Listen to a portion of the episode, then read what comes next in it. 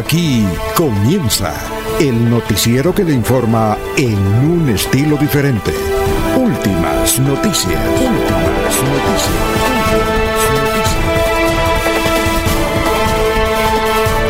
La información analizada por los expertos, sin sesgos, explicada con detalles, sin tanta carreta. Últimas noticias por Radio Melodía, también por Facebook y YouTube Radio Melodía. Director Alfonso Pineda Chaparro.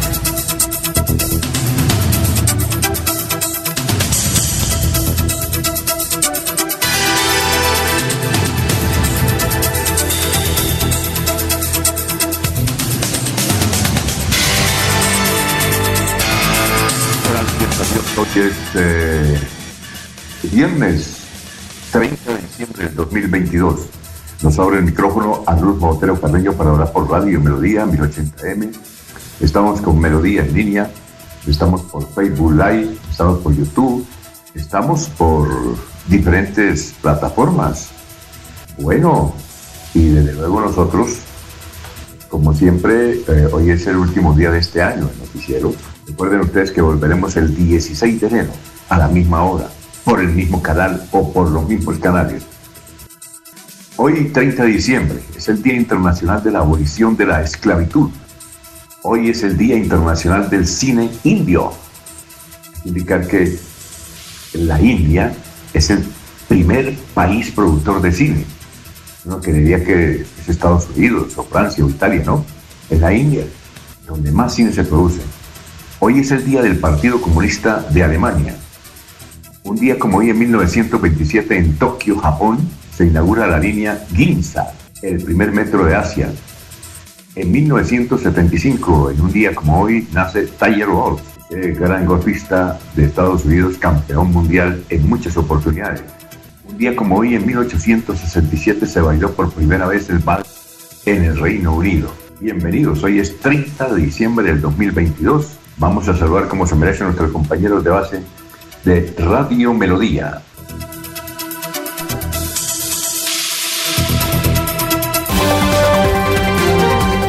Laurencio Gamba está en Últimas Noticias de Radio Melodía 1080 AM. Bueno, Laurencio, ¿cómo está? Tenga usted muy, pero muy buenos días. ¿Cómo se encuentra? Alfonso, cordial saludo para usted, para toda esa inmensa sintonía que durante este año nos han dispensado los amables oyentes. Y el saludo especial para Arnulfo Otero Carreño, que está en la parte digital, en el teletrabajo, quien es el que hace posible que este audio, este sonido, video llegue a ustedes, amables oyentes. Pero también un saludo muy especial para una persona que durante este año ha sido el eje central de Radio Melodía, la señora Sara Prada Gómez, igual que Sergio Rafael Serrano Prada, para Elga Lucía Serrano Prada, para Milena Gómez, para don Jairo Almeida, y todo el personal de Radio Melodía que está pendiente desde esta hora hasta que finaliza la emisión, pero particularmente aquí en el noticiero. También para todos esos oyentes que durante este año han tenido ahí en su oído, muy cerca al corazón a Radio Melodía, es alcaldes, alcaldes, concejales, diputados y en fin, una cantidad de oyentes tanto de provincia como del área metropolitana de Bucaramanga. Y precisamente con más de cinco mil hombres y mujeres de la policía, del ejército, hay vigilancia en las carreteras de Santander, en las terminales de transportes, en las iglesias, en los sitios de turismo. Es decir, hay presencia de la fuerza pública en los 87 municipios y particularmente en aquellos donde por estos días tienen eventos feriales, aquí en el sur de Santander, en Barbosa, por ejemplo. Guillermo Reyes, ministro del Transporte, dijo ayer en Bucaramanga que se están gestionando recursos para ultimar los detalles en lo que tiene que ver con vías en Santander, particularmente hacia García Rovira, en el sur de Santander, y otras importantes eh, vías de comunicación. Hoy estará en Barbosa el gobernador Mauricio Aguilar Hurtado, así como varios secretarios de despacho, funcionarios del orden nacional, no sabemos si será el ministro del Interior o quién, pero también alcaldes de la provincia de Vélez y de Ricaurte. En unos 50 municipios se preparan eventos um, culturales, folclóricos, uh, autóctonos y festivos durante estos días de fin de año y comienzo del 2023. Y en pocos minutos el comando de la Policía Metropolitana de Bucaramanga, junto con otras autoridades, el alcalde de Bucaramanga, ahí en el terminal de transportes El Bueno estarán dando una conferencia de prensa sobre las actividades que se van a cumplir durante el fin de semana para garantizar la seguridad, la movilidad y tranquilidad de los santanderianos, pero particularmente del área metropolitana de Bucaramanga. Y los bomberos de Piedecuesta son las personas encargadas de atender cualquier emergencia. Precisamente el comandante de esa unidad de atención al ciudadano, el comandante Herrera, pues tiene este informe. Efectivamente, estos días hemos atendido emergencias como el cierre a la vía del buey a la punta de la mesa por derrumbes. Eh, han sucedido cierres a la vía de Curos Málaga en el sitio Cartagena y igualmente se han atendido emergencias locales como caída de árboles y algunos llamados de emergencia a la comunidad. Sí, día a día y pues desafortunadamente las emergencias no se programan y debemos estar preparados. Igualmente el llamado es para que toda la comunidad pidecuestana y de Santander estén preparados para la temporada de lluvias que hasta ahora empieza. Precisamente qué recomendaciones, porque la gente dice es que no nos quieren atender o que se vino el deslizamiento, la lluvia o una creciente súbita. Bueno, hay que estar mirando los pronósticos del IDEAN. Igualmente, eh, nosotros tenemos algunas fuentes humanas que eh, nos permiten alertar de algunas crecientes súbitas. Hay que hacer un llamado a los presidentes de la Junta de Acción Comunal que estén pendientes para que informen a bomberos de cualquier eh, creciente o lluvia fuerte. Y hacemos un llamado a que la comunidad atienda las recomendaciones de la Oficina de Gestión del Riesgo, bomberos, defensa civil y todas las entidades de socorro para que podamos atender las emergencias y prevenirlas sobre todo. Es decir, cada ciudadano debe estar preparado. Debe estar preparado y eh, en este momento en Pidecuesta siempre ha sido afectado por las lluvias. Eh, el nombre de Pidecuesta no es gratuito, estamos al pie de una cuesta y debemos estar alertas con todas las lluvias que suceden alrededor de la ciudad. Eh,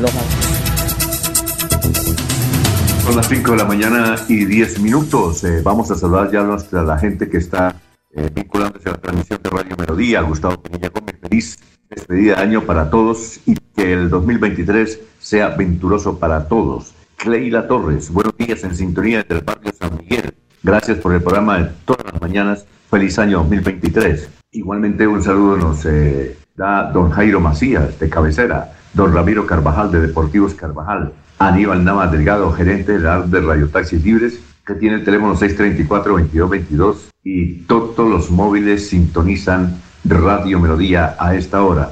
Gracias eh, también a don Benjamín Gutiérrez, Juan José Rincón Osma, Lino Mosquera, Peligan, eh, ya está eh, también amplificándonos, está transmitiendo aquí, dice que está bien buena la señal, el hombre del sombrero, el líder social, Walter Vázquez, Pedrito Ortiz, Jairo Alfonso Mantilla, Sofía Rueda, Pedrito Galvis, Paulito Monsalve, igualmente para Jorge Landines, que nos escucha en pie de cuesta. Gracias por la sintonía. Son las 5 de la mañana, 11 minutos. Pablito Monsalve, Pedrito Galvis, en fin, ya saludamos a Pedrito Ortiz, claro está, Carmen Elisa Balaguera.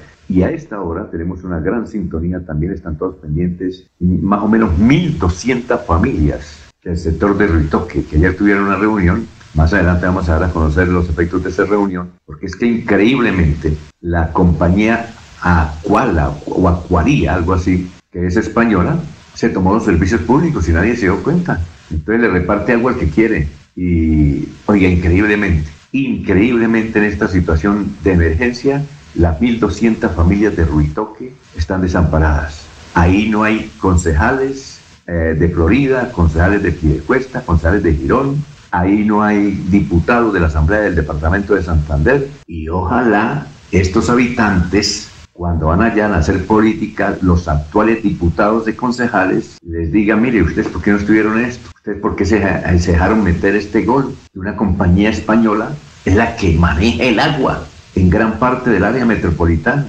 una compañía española, señores. ¡Qué golazo! Ese es el gol del Mundial. Bueno, vamos a saludar como se merece a don Jorge Caicedo, que ya está a las 5 de la mañana, 12 minutos. Jorge Caicedo está en Últimas Noticias de Radio Melodía 1080 AM. Don Jorge, ¿cómo se encuentra? Tenga usted muy buenos días, hoy 30 de diciembre. Don Alfonso, muy buenos días. Como siempre, feliz de compartir con ustedes este espacio de Últimas Noticias, llegar a toda la audiencia de Radio Melodía, como se lo dice en este 30 de diciembre, que es el tricentésimo sexagésimo cuarto día del año, el 364, y que ya nos anuncia que este 2022 prácticamente terminó. Cifras que son noticia a esta hora, don Alfonso, las 3.000 personas que estaban cesantes eh, laboralmente eh, luego del cierre de las tiendas justo y bueno en todo el país. Estas 3.000 personas encontraron una nueva oportunidad laboral en las nuevas tiendas Ísimo, que esta semana abrieron sus puertas en Barranquilla y otras ciudades de Colombia. Dice eh, Alejandro Char, miembro del equipo de tiendas olímpicas, que fueron los que adquirieron las, antiguas tiendas Justo y Bueno, que en 90 días tendrá presencia en el país con 420 tiendas. De esta manera, impulsar la generación de empleo en toda Colombia. Así que muy buena noticia para estas 3.000 personas que estaban cesantes de trabajo eh, luego del cierre justo y bueno y que al cierre de este año 2022 pues han encontrado una nueva oportunidad laboral haciendo precisamente lo que hacían allí en las antiguas tiendas Justo y Bueno y hoy al servicio de Ísimo en toda Colombia. Bueno, muchas gracias. Son las 5 de la mañana, 14 minutos. Jorge, vamos con más oyentes. López López, buenos días desde Barranquilla. Álvaro Álvarez Rojas, buenos días, señores Radio Melodía, siempre en sintonía de Floria Blanca. Gracias por toda su información durante este año. Que el 2023 nos tengan súper informados con las noticias de la política que se avina. Feliz año para todos. Bueno, eh, vamos, eh, está en Villanueva hoy. Está en Villanueva hoy el doctor Luis, José Arevalo. Está en Villanueva, ya está en Barichara. Hoy, Viernes del Amor, nos saluda desde Villanueva, hermosísima localidad de cerca de Barichara. Ya ha tenido un gran desarrollo eh, muy importante. Además, es un municipio joven. se hizo un municipio en 1961-62. La historia de la fundación de Villanueva es bastante interesante. Hasta hace pocos años murió el último fundador, porque fueron varios fundadores de Villanueva.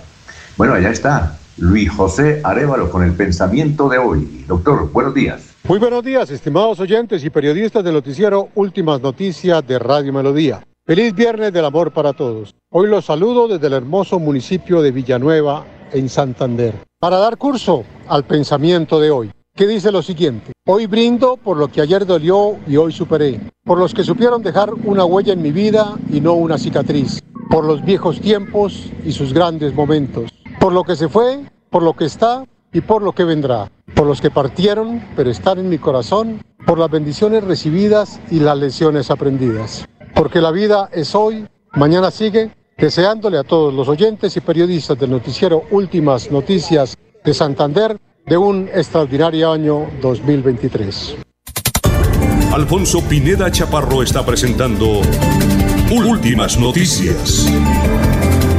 Este es el resumen de las noticias de hoy, 30 de diciembre, viernes 2022, por melodíaenlínea.com, 1080m. Este es el resumen. El senador Gustavo Moreno reveló que durante la visita de ayer a el área metropolitana de Bucaramanga, el ministro Guillermo Reyes de Transporte anunció inversiones por 4.5 billones para el departamento de Santander. Se desconoce la suerte de un chudiro que estaba en el condominio Ruitoque. Los residentes acusan a la CMB de provocar la desaparición o muerte del animal mientras la CME respondió en un comunicado que no tiene responsabilidad. La gerencia de Ruitoque Condominio acusa en un comunicado a la CMB de ingresar sin autorización y disparar contra el chihuiro que está desaparecido. El alcalde de Piedecuesta, Mario José Carvajal, informó que luego de solucionar muchos inconvenientes quedó listo el intercambiador. Se espera que en enero esté operando con todos los juguetes. En el San Andresito de la Rosita de Bucaramanga fueron decomisados 2.100 litros de licor adulterado la acción fue realizada por la policía que comanda el general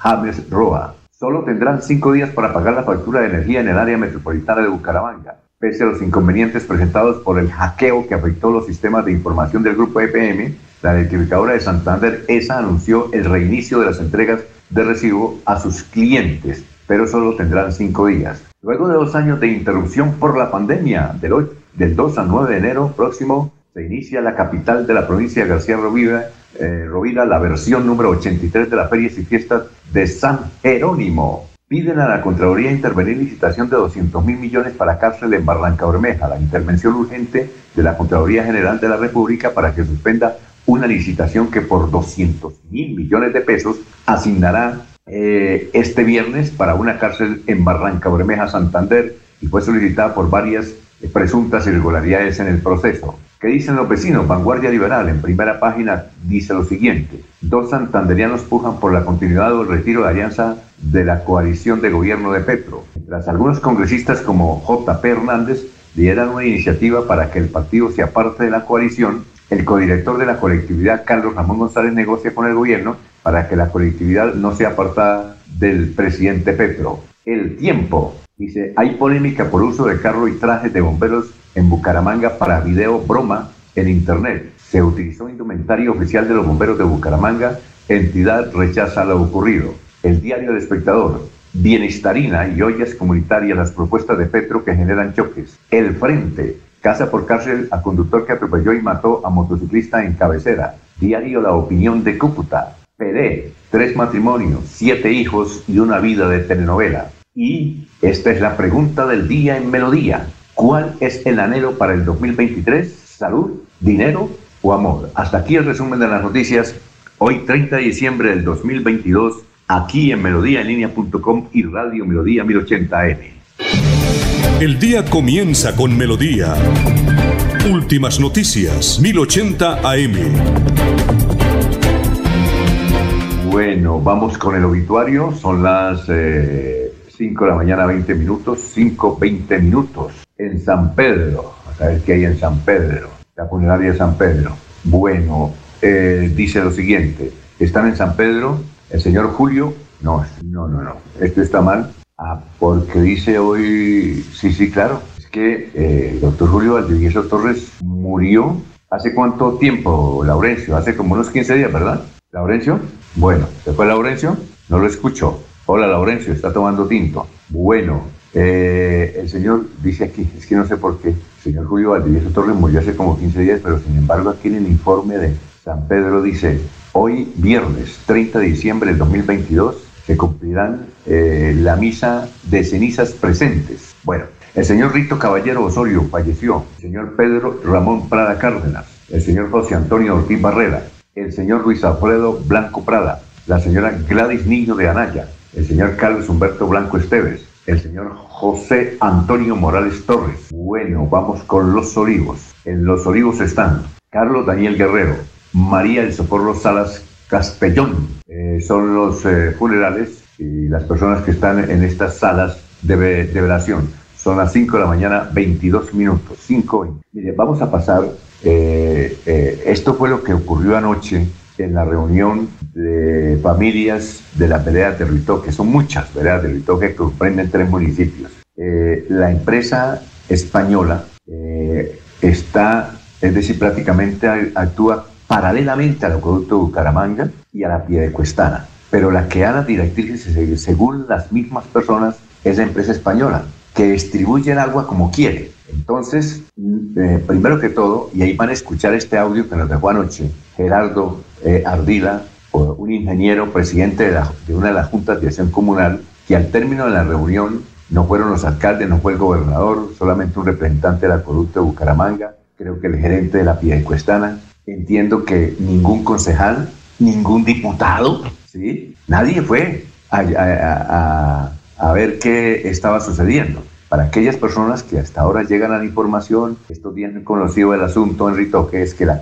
una compañía española se tomó la autoridad que nadie se la dio de distribuir el agua en el área metropolitana. Entonces dejó a 1.200 familias sin agua por llevarle el agua a Ruitoque. No es que Ruitoque condominio no tuviera agua, sino que ellos tienen excesos ahora. ¿Cuáles son los excesos? Mucha agua para la gran cantidad de visitantes que trae el hotel, no sé cuántas estrellas tiene, Punta Diamante, para todos los ricos que hay en Ruitoque y los muchachos pues desperdician el agua lavando mascotas, lavando vehículos y esa agua que le quitan a las veredas campesinas, gente de estrato 1 y 2 que llevan 50 toda la vida, les quitan el agua ellos tienen que recurrir a carrotanques. Entonces ayer hubo una reunión donde la oficialidad prácticamente no asistió, los representantes del pueblo no asistieron y ellos iban hoy a bloquear la entrada del rector condominio, pero aplazaron la medida. Aquí está el ingeniero eh, Gerardo Ardila, que nos hizo el favor de hacernos un resumen anoche, avanzadas horas cuando terminó la reunión. Escuchémoslo. Hola a la comunidad de la Mesa de Ruitoque y algunos medios de comunicación. Nos están pidiendo una información de lo sucedido hoy en la reunión, qué conclusiones, qué se abordó. Pues la conclusión es que llegamos con, con bastantes inquietudes y salimos aún más preocupados por la situación de agua potable aquí en estos sectores de la mesa de Ruitoque, Verea La Esperanza, Colina, Buenos Aires, Casaloma, Fontanar, Nazaret, Girón, Paramitos, Pinares, bueno, bastantes. Todo concluye en que Aqualia, que es la empresa española que compró los servicios de agua, compró la Arruitoque SP, todo el sistema de red que ellos tienen. Esa red implica la captura de agua, la toma de agua en el río Ato, su traslado, el procesamiento y llevarla el agua hasta arriba, hasta la cota de arriba a su condominio y allá se la vende a la Piedecuestana. Asimismo, Aqualia vende el agua directamente a ellos por sus propias redes a algunos sitios como Nazaret, el sector de, Florida Blanca, Nazaret también que se llama el sector de Girón y hasta Acapulco. Pero le vende esa agua a eh, la Piedecuestana hay en tres esquinas y la Piedecuestana nos la distribuye a los veredas del sector de Piedecuesta en la mesa de Ruitoque, recordando que en la mesa de Ruitoque se unen los tres municipios, Florida Blanca, Girón y Piedecuesta de, del área metropolitana.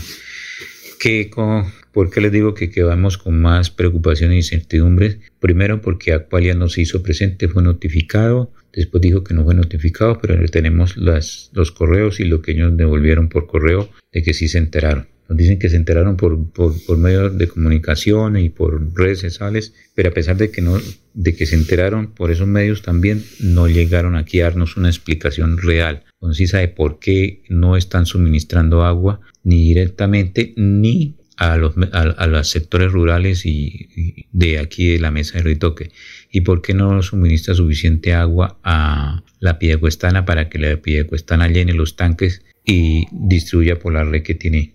Entonces eh, no se presentaron, quedamos en la misma. El gerente de la Piedecuestana, Gabriel Abril, nos dice que ellos tampoco conocen por cuál es el motivo. Eh, asunto que pues dejo en duda también, porque imposible que no van a tener un conocimiento qué es lo que, por qué eh, Aqualia no suministra agua. Estuvo presente también el, gerente operativo, ingeniero de operativo de, redes allá del acueducto metropolitano de Bucaramanga, donde nos manifestó que ellos efectivamente hace unos un año y tanto estaban suministrando agua a Ruitoque SP, pero dejaron de pedirle agua y Aqualia, que vuelvo y le repito, Aqualia compró la parte de agua de Ruitoque SP Aqualia tampoco les ha pedido, o sea, no es por el tema de, que no tengan agua, porque ellos pueden suministrar agua tan pronto se la pidan y hagan un contrato, porque el contrato se venció y no lo renovaron. Es importante de recalcar que nos dijo el ingeniero que ellos no tienen ningún problema de sequía, que verano no ha existido, que una semana o semana y media dos semanas de, de verano, eso no es verano para eh, un sistema de red y los ríos están perfectos, los afluentes están perfectos, que no hay ningún problema de verano, que eso no existe, verano no existe y fueron casi sus palabras textuales, verano no, no existe, que ellos no, entonces nosotros todos concluimos pues lógico, o sea, no, Aqualia dice que es por verano y no, no. Al último hay un comunicado que ellos dicen que es por los altos costos en el verano pero no, no, no le creemos todo eso en un comunicado que sacó Aqualia. De todas formas, eh, ¿qué soluciones hay en forma inmediata? Pues en forma inmediata simplemente el compromiso también del acueducto metropolitano de Bucaramanga demandando agua en un carro tanque grande que ellos tienen. El ejército también nos va a mandar en un carro tanque que ellos tienen y el bombero de Piedecuesta nos va a mandar agua de la Piedecuestana. Entonces, pero imaginen esa solución que nos dan, pero temporal. Solución a largo plazo hay una, pero no a largo, sino a muy, muy largo plazo, que es un estudio que ya se hizo, valió 219 millones de pesos, ya está un proyecto formulado de traer el agua desde Pidecuesta, desde la planta de la colina allá en Pidecuesta hasta estos sectores. Entonces, pero hay que conseguir los recursos por medio de la gobernación, por medio del Ministerio de Vivienda y, y, también por medios internacionales. Imagine, esos promedios estamos, estamos pensando que pueden valer más o menos unos 30 mil millones de pesos ese proyecto. Sin embargo, el gerente no nos dijo, sino alguien conoce el proyecto, por ahí nos dijo que 25 a 30 mil millones de pesos hacer ese proyecto de traer el agua. Piedecuestana no puede suministrar agua porque la única que entrega es Acuale.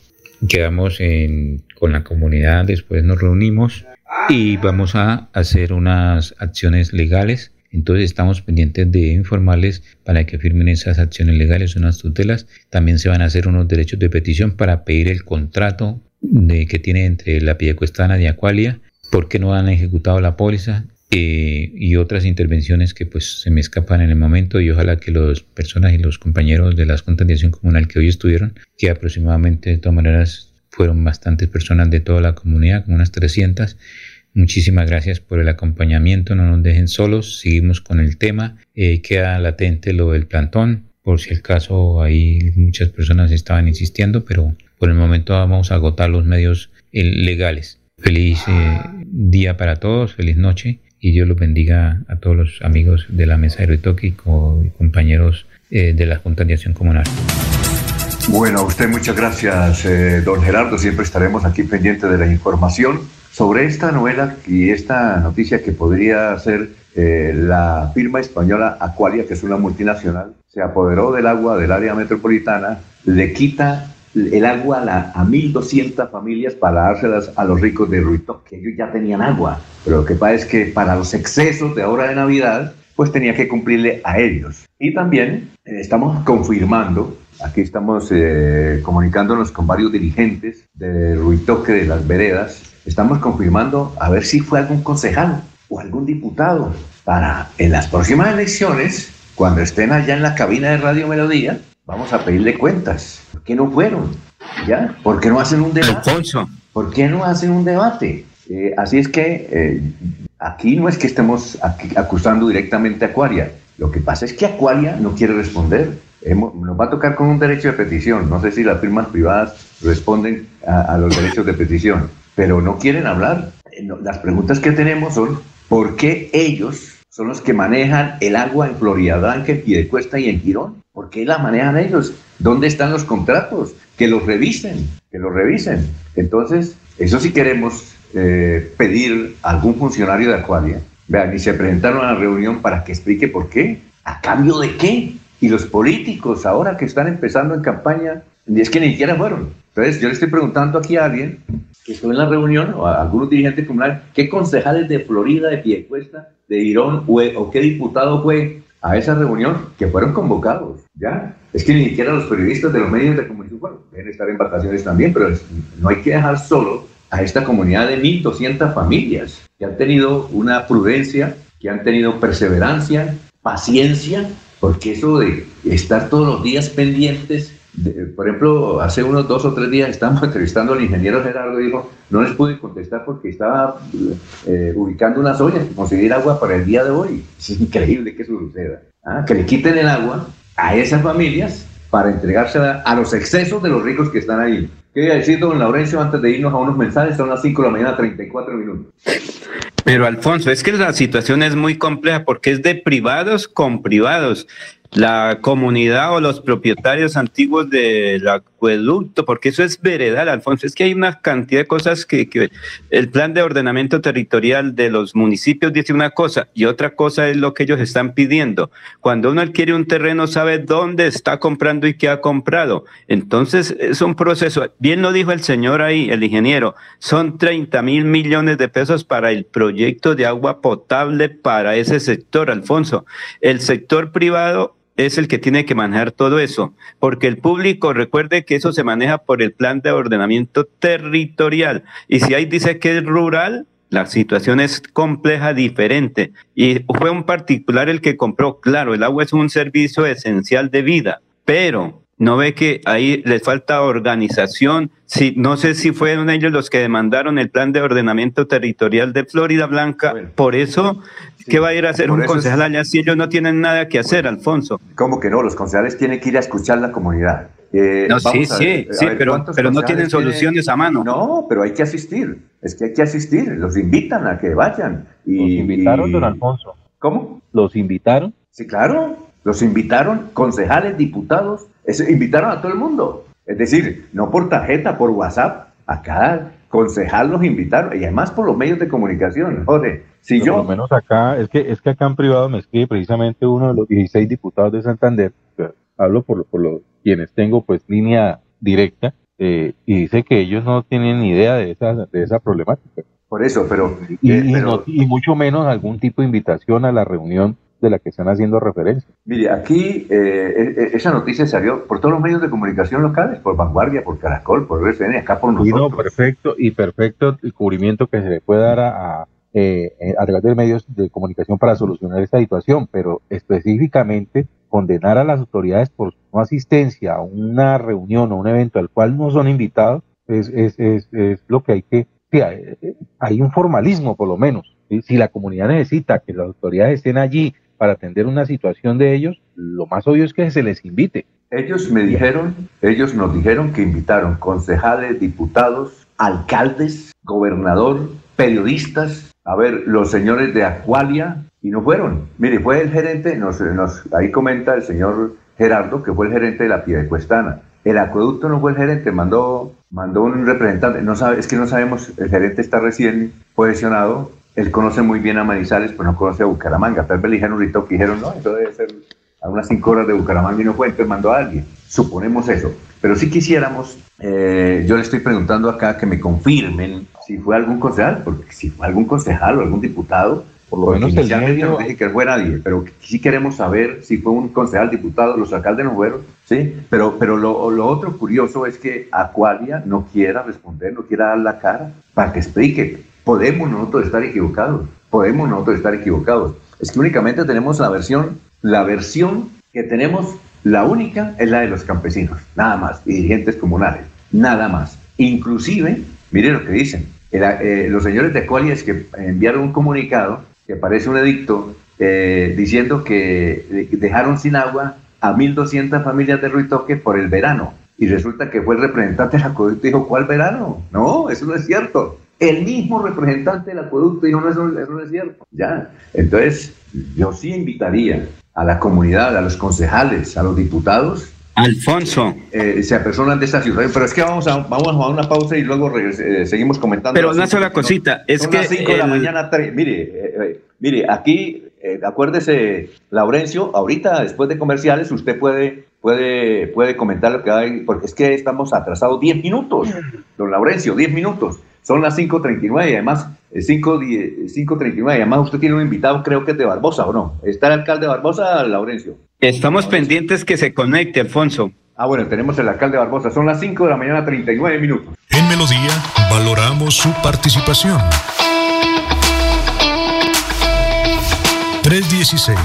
316-550-5022 es el WhatsApp de Melodía para que entremos en contacto.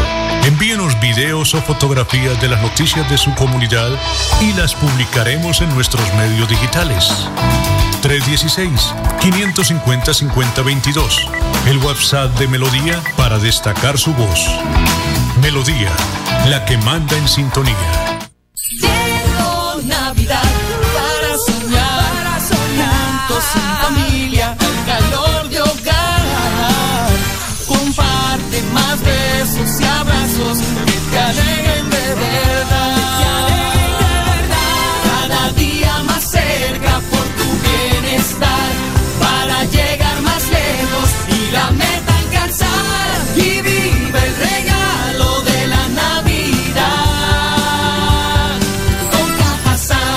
A Supersubsidio.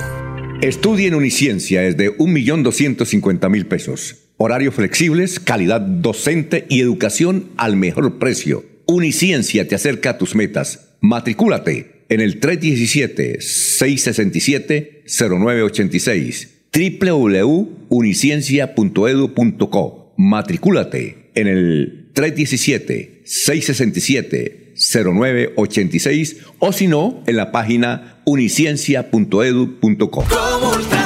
En Comultrasan Hogar, la Navidad comienza en casa. Llénate de felicidad navideña con los productos especiales que tenemos en nuestras tiendas de hogar y comultrasan.com con financiación directa hasta 36 meses. Comultrasan Hogar, nuestra pasión es mejorar tu vida. Se va la noche y llega últimas noticias. Empezar el día bien informado y con entusiasmo.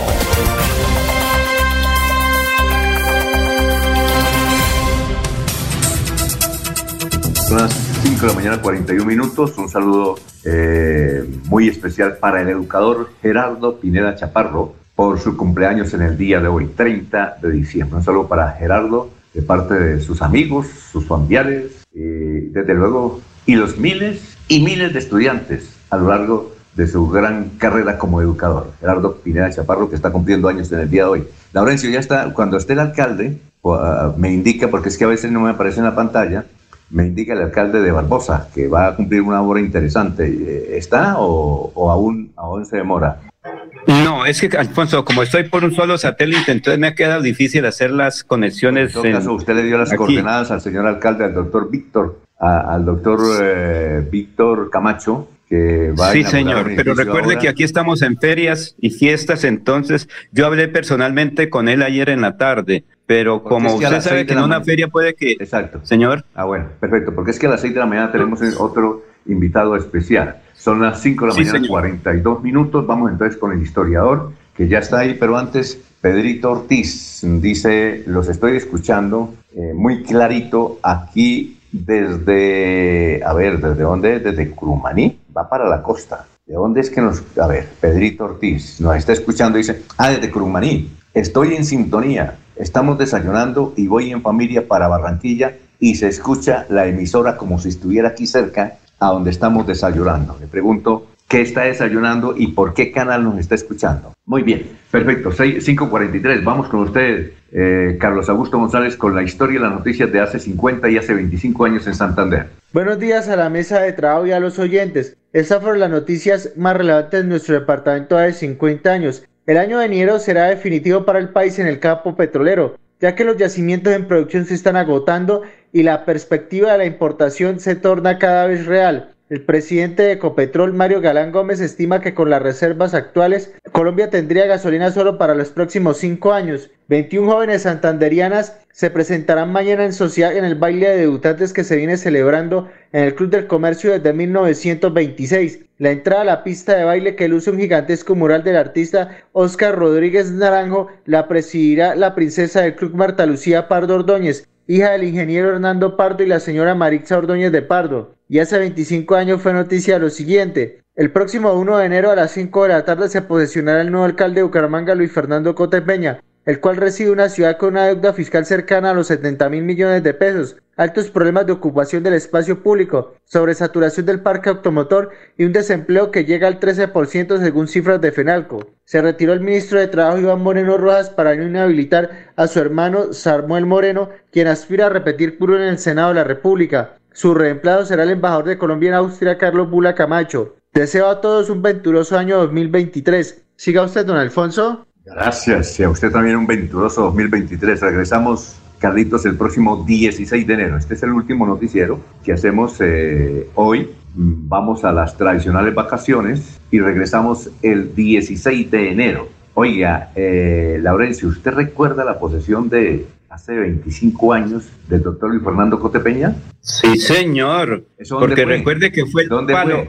Fue, como, eh, a ver, ahí en la alcaldía, no, no recuerdo bien, pero Dice usted ¿ya estaba la palo? plaza cívica o no? Ah, sí, en la Plaza Cívica. ¿Dijo que hubo palo? ¿Cuál fue el palo? No, me refiero que, que nadie esperaba que él fuera el alcalde de Bucaramanga, porque éramos unos poquitos los que le dijimos, usted es el próximo alcalde, hágale, porque recuerden que en ese momento el alcalde de Bucaramanga era Carlos Ibáñez Muñoz.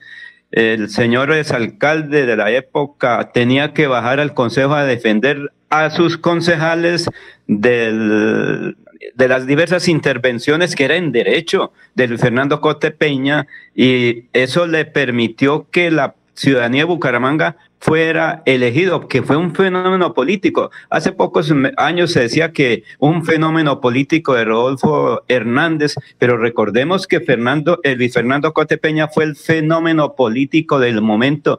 Él también, recuerden que era una referencia nacional, el alcalde de Bucaramanga, el joven, el dinámico, va a ser ministro, va a ser presidente de la República. y se le acabó la gasolina. Ya recuerdo, aquí un oyente me, informa que fue en la Plaza Cívica. Colocaron muchos toldos. Ahí fue en la Plaza Cívica. Eh, había un sol radiante, como todos los primeros de enero. la gente en Guayabada. Y a mucha gente se le, se le dañó sus vacaciones porque estaban pendientes si lo nombraran o no lo nombraran. Eh, quien organizó eh, los medios de comunicación fue don Wilson Díaz, ¿recuerda usted? Y, y Herminda Vecino, ¿recuerda? Nosotros transmitimos por Todelar. El gerente era Fernando Cotes Acosta. Y, nosotros por Melodía. Y ustedes transmitieron por... ¿Quién, lo acompañó en Radio Melodía? A usted. Jaime no recuerdo que... Señor. Jaime Flores. Eh, Don Jaime Flores. no, Albertico Salazar sí o no, no creo. No, él no, pero yo no recuerdo quién es, que fue un gran equipo ese día que nosotros en la Plaza Cívica Luis Carlos Galán Sarmiento estuvimos acompañando al entonces alcalde Fernando Luis Fernando Cotepeña, Alfonso. Fernando Cotepeña. lástima esa figura política. Y su hijo salió un poquito, pero se le acabó también la pólvora muy fácilmente al hijo de Luis Fernando Cotepeña. No, Fernando Coteón, un saludo para él que siempre nos escucha. Oye, muy alto, es el tipo más alto que hay en Bucaramanga, ¿no? ¿Usted lo, ha visto? sí, señor. Recuerden el, el, día de la celebración de los 80 años del periódico El Frente casi no cabe entrando al club del comercio, le tocó agacharse, imagínense. Oiga, Jorge, ¿usted estaba en Bucaramanga o estaba en Paso Televisión todavía? No, año, era año 97.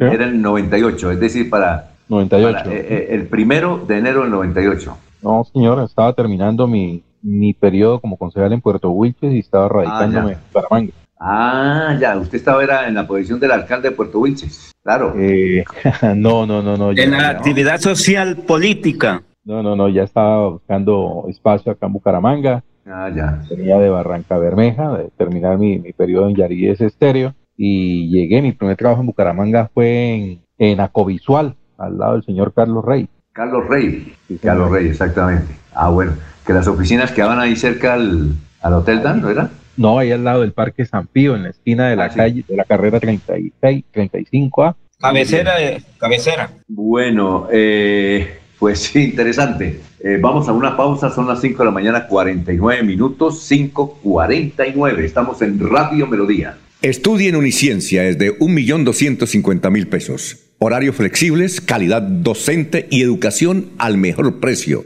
Uniciencia te acerca a tus metas. Matricúlate en el 317-667-0986 www.uniciencia.edu.co. Matricúlate en el 317-667-0986 o si no, en la página uniciencia.edu.co. Se va la noche y llega últimas noticias. Todos los días, desde las 5 de la mañana.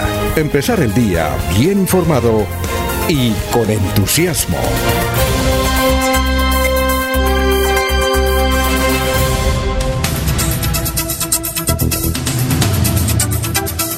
Muy bien, eh, nos dice don Pedrito Ortiz que está en Curumaní. Curumaní lejitos, ¿no? De aquí a Bucaramanga ya es lejos, ¿no es cierto, Jorge? Usted que transita cada rato esa carretera, ¿no? Bucaramanga, Curumaní. Es más allá de Aguachica. Sí, señor.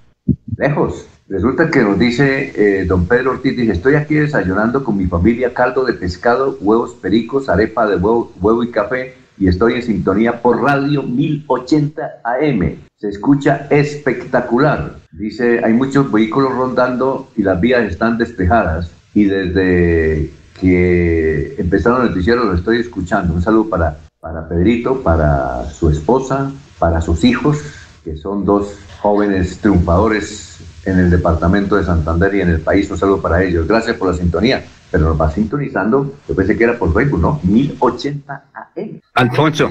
A donde llega Radio Melodía, 1080 AM. A ver, don, don Laurencio. Es que cuando está la zona, por ejemplo, que es plana hacia ese sector, yo en una ocasión que estábamos en viaje hacia Santa Marta, ocurrió lo mismo. Es que hacia abajo tiene una ampliación muy importante la emisora por la frecuencia normal. Recuerde que está también en la parte alta del área metropolitana el transmisor y desde ahí lanza la señal y se va arriba abajo, como dirían los campesinos, y puede llegar muchísima parte eh, que se, se desliza, digamos, entre comillas. Técnicamente no sé cómo es esa cuestión, pero sí hacia ese sector de la costa se escucha muy bien eh, Radio Melodía y otras emisoras de Bucaramanga. Eso es como se dice, como un cañón Radio Melodía de noche y de día. Muy bien, perfecto. Oye, Jorge, hay un chicharrón, eh, eh, otro chicharrón en el Ruitoque Condominio. La historia es un chigüiro. Allá tenían un chigüiro, algún habitante llevó un chigüiro. Usted conoce los chigüiros, ¿no, don Jorge? Por supuesto. ¿Ah? Sí, claro, por supuesto. Y lo Es que hemos como- oye, es probado que- también. Es que vi, vi, vi en la ciudad de Bogotá un restaurante dice eh, solo chigüiro. ¿Usted ha comido chigüiro? Sí, señor. En Bogotá también lo he probado y, y allá en el Valle del Magdalena medio. Oiga, ¿y a qué sabe el chigüiro? Es que como comer carne de qué? Se puede similar un poco a la carne de cerdo, pero tiene un sabor particular. Es agradable. chigüiro.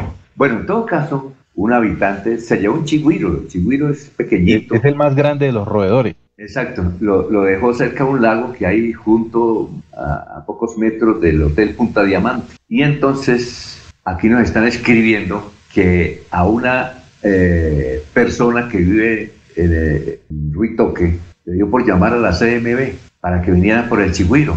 Eh, esa persona se llama Claudia Lozano. Dicen aquí, inclusive Orlando Beltrán también la denuncia, la ambientalista. Claudia Lozano es hermana del que fue ministro del Medio Ambiente, de Ricardo Lozano. Bueno, entonces la acusan a ella de que ella permitió la entrada de los funcionarios de la CMB y los funcionarios de la CMB eh, le dispararon dizque para dormirlo. Con, obviamente no son balas eh, de las que nos conocemos, sino unas, unas balas que sirven para, eh, es decir, eh, a- aplacar. ¿Cómo? Para domarlos, para domarlos. Pero resulta que le, le pegaron el disparo, o los disparos, y el chigüiro se asustó y al salir corriendo cayó inconsciente al lago y, y no lo han encontrado. La CMB dice que puede estar abajo, pero en todo caso la comunidad, la comunidad de Ruitoque le ha dado con todo a la Corporación de la Defensa de la Meseta. Orlando Beltrán también. Usted leyó, don Jorge, el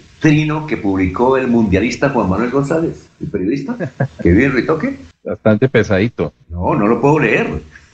y, él, sí- y él sí escribe ahí, dijo, estoy expuesto a que Twitter me elimine, pero les da una grosería, mucho los acusa a la CMB de, de tener unos asesinos ahí. La comunidad está muy brava. Y además, Jorge, la propia gerencia del condominio expidió un comunicado acusando a la Corporación de la Defensa de la Meseta. Esto que puede ser que, no sé, cómo- cuando uno mata animales, ¿cómo se llama? ¿Animalicidio o qué? Jorge, Pero ¿cómo Alfonso, eso se llama accidente para, pero si llamaron porque Alfonso, es que ese animal no puede estar por ahí suelto, independientemente de quién sea el dueño, Alfonso. Ahí no es una reserva Pero es que para animales, es que es, un conjunto que- residencial. Pero una cosa es que el chigüiro ataca o no, porque no creo. No, chigüiro- no, no, Entonces, pero, pero es un animal eh, silvestre y debe estar libre de, de- estar en un condominio. Eso se llama, eh, eso se llama también, eh, bueno, tráfico de animales, Alfonso, y eso es un delito. O sea,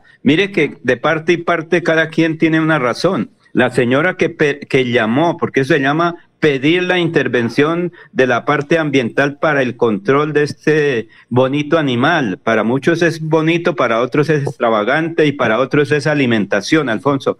Tómese como se quiera. Sí, esto, a ver, Alfonso, estamos- en, en- sí. en- en contexto, la historia, pues, eh, lo que refiere es que los habitantes del este conjunto residencial el Ritoque Club, eh, lo denunciaron a través de sus cuentas de Twitter lo que había sucedido con, con el Chigüiro. Eh, uno de ellos, eh, Nicolás Grau Prada, escribió en su cuenta, hoy fue asesinado Toñito, llegó por la montaña y encontró tranquilidad y paz acá, decidiendo quedarse. Desde el momento en que llegó tuvo una gran acogida, recibiendo amor, respeto y admiración por parte de la gran mayoría de residentes. Hoy fue asesinado a manos de la CDMB, escribió en su cuenta personal Nicolás Grau Prada explicó que una residente del condominio llamó a la autoridad ambiental para que se llevaran el ejemplar de fauna silvestre que a nadie hacía daño ni incomodaba, solo a ella, dijo Grau. Eh, por, pero todo terminó mal, le dispararon dardos tranquilizantes, cayó al lago y se ahogó, relató. Silvia Lozano, otra tuitera, también escribió, eh,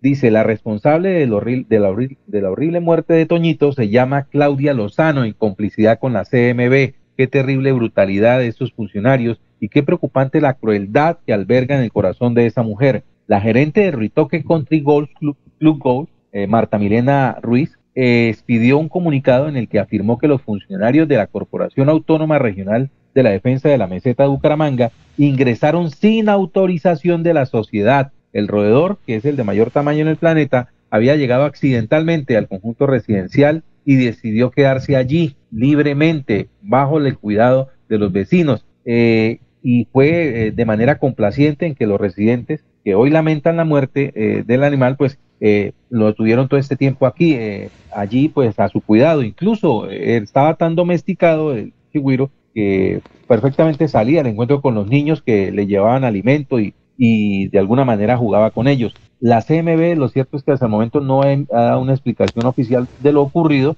y se excusan es que, en que el figuro podría estar en el lago, en el fondo del lago, pues esperando el momento de emerger, de nuevo. El, el lo que reacciona es ante el ataque de, los dardos, del asedio de, los funcionarios, lo que hace es buscar cuidado, cobijo en, en, el lago, es su hábitat, ellos les fascina estar sumergidos en el agua. Eh, pero en este caso eh, al parecer los dardos hicieron reacción cuando el chigüiro estaba dentro del lago y obviamente pues se ha producido su muerte por ahogamiento. Oiga Jorge, pero eh, el chigüiro no ataca, es decir, se puede, porque lo llamaban Toñito y como usted dice, los niños y los mayores eh, estaban contentos con él. él es como una mascota, es decir, que uno lo puede acariciar y todo eso. Y es un animal silvestre, en Alfonso, pero mire que en los llanos he conocido que hay criaderos de, de, de, de chigüiros que se usan para para el consumo. Eh, en fincas del Magdalena Medio es común ver chigüeros domesticados allí compartiendo con, vacas y con gallinas en, las fincas. Ellos son se, domestican muy fácil, fácilmente, son, son silvestres, pero, pero a la vez son tan inofensivos que, se vuelven fácilmente, fácilmente domesticables. Bueno, aquí tengo muchísimos mensajes. Eh, ah, bueno, mire, Elizabeth Cárdenas dice, Claudia Lozano, hermana del exministro del Medio Ambiente, esta señora siendo residente en Ruitoque, fue quien llamó a los incompetentes de la CMB para que capturaran a Toñito y estos bárbaros, bárbaros le causaron la muerte. Orlando Beltrán, que es un ambientalista muy reconocido en el departamento de Santander, dice lo siguiente, la estupidez de Claudia Lozano propició la entrada ilegal de mediocres funcionarios de eh, la cárcel CMB que asesinaron al inocente y manso Chigüiro Toñito. Los residentes que lo conocían y consentían están muy dolidos e indignados. Eso es una cantidad de mensajes, pero aquí ya tengo Alfonso. Tengo, tengo nueve, tengo, tengo nueve. Y le tengo uno para don Laurencio. Tranquilo, léalo, que soy. ¿Lo leo? Sí, señor, por mí no hay ningún problema y gracias al oyente que se toma la molestia de salvarme amablemente, Alfonso. Corrección eh, fraterna que hay que tomarla. Alberto Orduz dice, ¿qué será que Laurencio siempre ataca a la gente necesitada como los señores de Ruitoque Bajo y, cuando, y defiende mucho a las autoridades? Él siempre está con las autoridades sin saber lo que están cometiendo. Eh, yo solo lo sigo, pero cada vez que atacan alguna autoridad, él se va al, al lado contrario para defenderlos. Y parece que no quisiera a los oyentes. Bueno, ese es más largo. Lo que pasa es que lo estoy resumiendo. Me, puse a leerlo y, casi me dan cambio y, no entro. A ver, don Laurencio, don Alberto Duz. Creo que es que así se llama. Yo sé quién es, Alfonso, tranquilo, yo sé quién es él. Muy amable por el. A ver, a ver, hay otro que nos escribe, vamos a ver si. Eh, eh, a ver, dice William Niño de Bomberos. Ese sí no lo ataca a usted, pero yo creo que usted lo debe conocer. El bombero de Suratá dice. Muy buena persona, eso sí, para que muy ciudadano. Dice, en sintonía, ese no es el procedimiento para capturar el chigüiro. Es un animal doméstico no peligroso. Eh, la CMB no tiene por qué hacer eso. Bueno, ¿qué iba a decir, don Laurencio? Alfonso, pues primero agradecerle a todos esos amables oyentes que toman la molestia con nombre propio o con nombre diverso, pero yo los conozco a todos y son todos muy buenas personas. Eso me invita a tomar tinto de frente, pero por detrás me están clavando la puñalada, pero muy bueno. De todas maneras, eso es importante, Alfonso, porque le hacen tomar a uno ciertas eh, decisiones. Pero mire, lo que tiene que ver con el chigüiro, yo no sé si era que lo estaban alistando para ahorita el 31 de diciembre, es que el chigüiro es un animal silvestre, está fuera de su hábitat natural, no puede estar en un conjunto porque eso se llama eh, cautiverio de, fauna silvestre y eso es un delito. Lo que pasa es que ahorita eso pasa como cuando hay una, una situación, un hurto, entonces la, la, gente llama a la policía, mire que aquí está, llega la policía y cuando entonces tienen al señor ahí, dicen, oiga, usted le están violando los derechos humanos a este pobre ciudadano que tiene todo el derecho y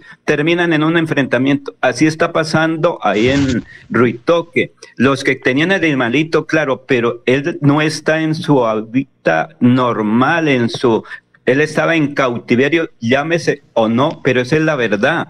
Y si esa persona llamó, tenía toda la razón porque cualquier ciudadano puede denunciar maltrato a un animal. El chigüiro no tiene por qué estar en un conjunto residencial, Alfonso. Vamos, y vamos a una... para los señores ambientalistas. Sí. Bueno, vamos a una pausa y yo sí quisiera, como le están dando tanta madera a Claudio Lozano, ya la estigmatizaron, justamente la gente de Ruitoque, eh, nos gustaría hablar con ella, si alguien tiene el teléfono y si ella quiere hablar acá para, como dice Laura, explicar qué, qué fue lo, ocurrió, lo que ocurrió, porque están muy furiosos los tuiteros y la gente inclusive de Ruitoque está mandando mensajes, muchos de ellos no me mencionen, pero le dan con todo a ella y le sacan otras cositas. Lo, lo verdad es que y cuando, cuando inician la investigación así también es que, ambiental, así, no, Alfonso. Así es, así es que lo importante es que si la doctora Claudia Lozano nos está escuchando, si alguien sabe el teléfono, si ella quiere expresar qué fue lo que ocurrió, pues desde luego estamos pendientes. Vamos a una pausa que eh, luego de los mensajes tenemos a un invitado muy especial aquí en Radio Melodía, hoy 30 de diciembre. Son las 6 de la mañana, 4 minutos el regocijo de esta Navidad aparte de los hombres los odios, los rencores, los afanes belicosos y toda intención malvada y sombría. Radio Melodía desea a todos los colombianos una Navidad alegre en Cristo, como marco de meditación por un mundo mejor.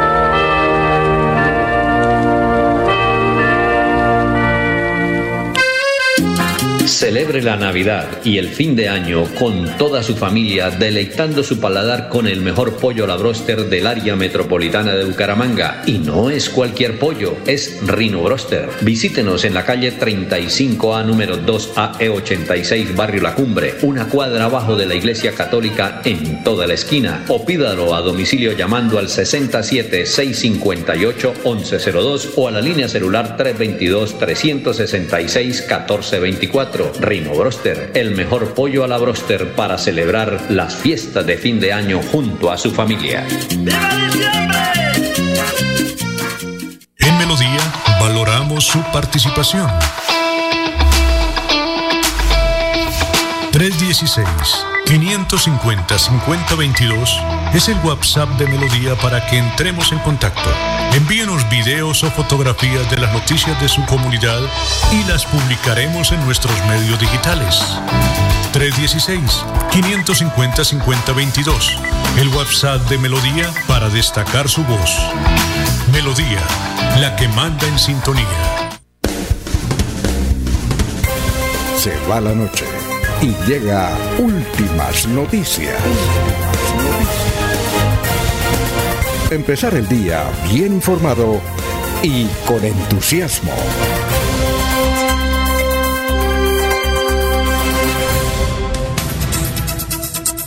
Son las 6 de la mañana, 7 minutos. eh, tenemos invitado especial al general en un buen retiro del ejército, el general Juvenal eh, Díaz Mateus. Él está con nosotros en la línea. Jorge, vaya buscando la encuestica esa, o el sondeo mejor, que hizo, que hizo perfil que es Luis Eduardo, Eduardo Aguilar.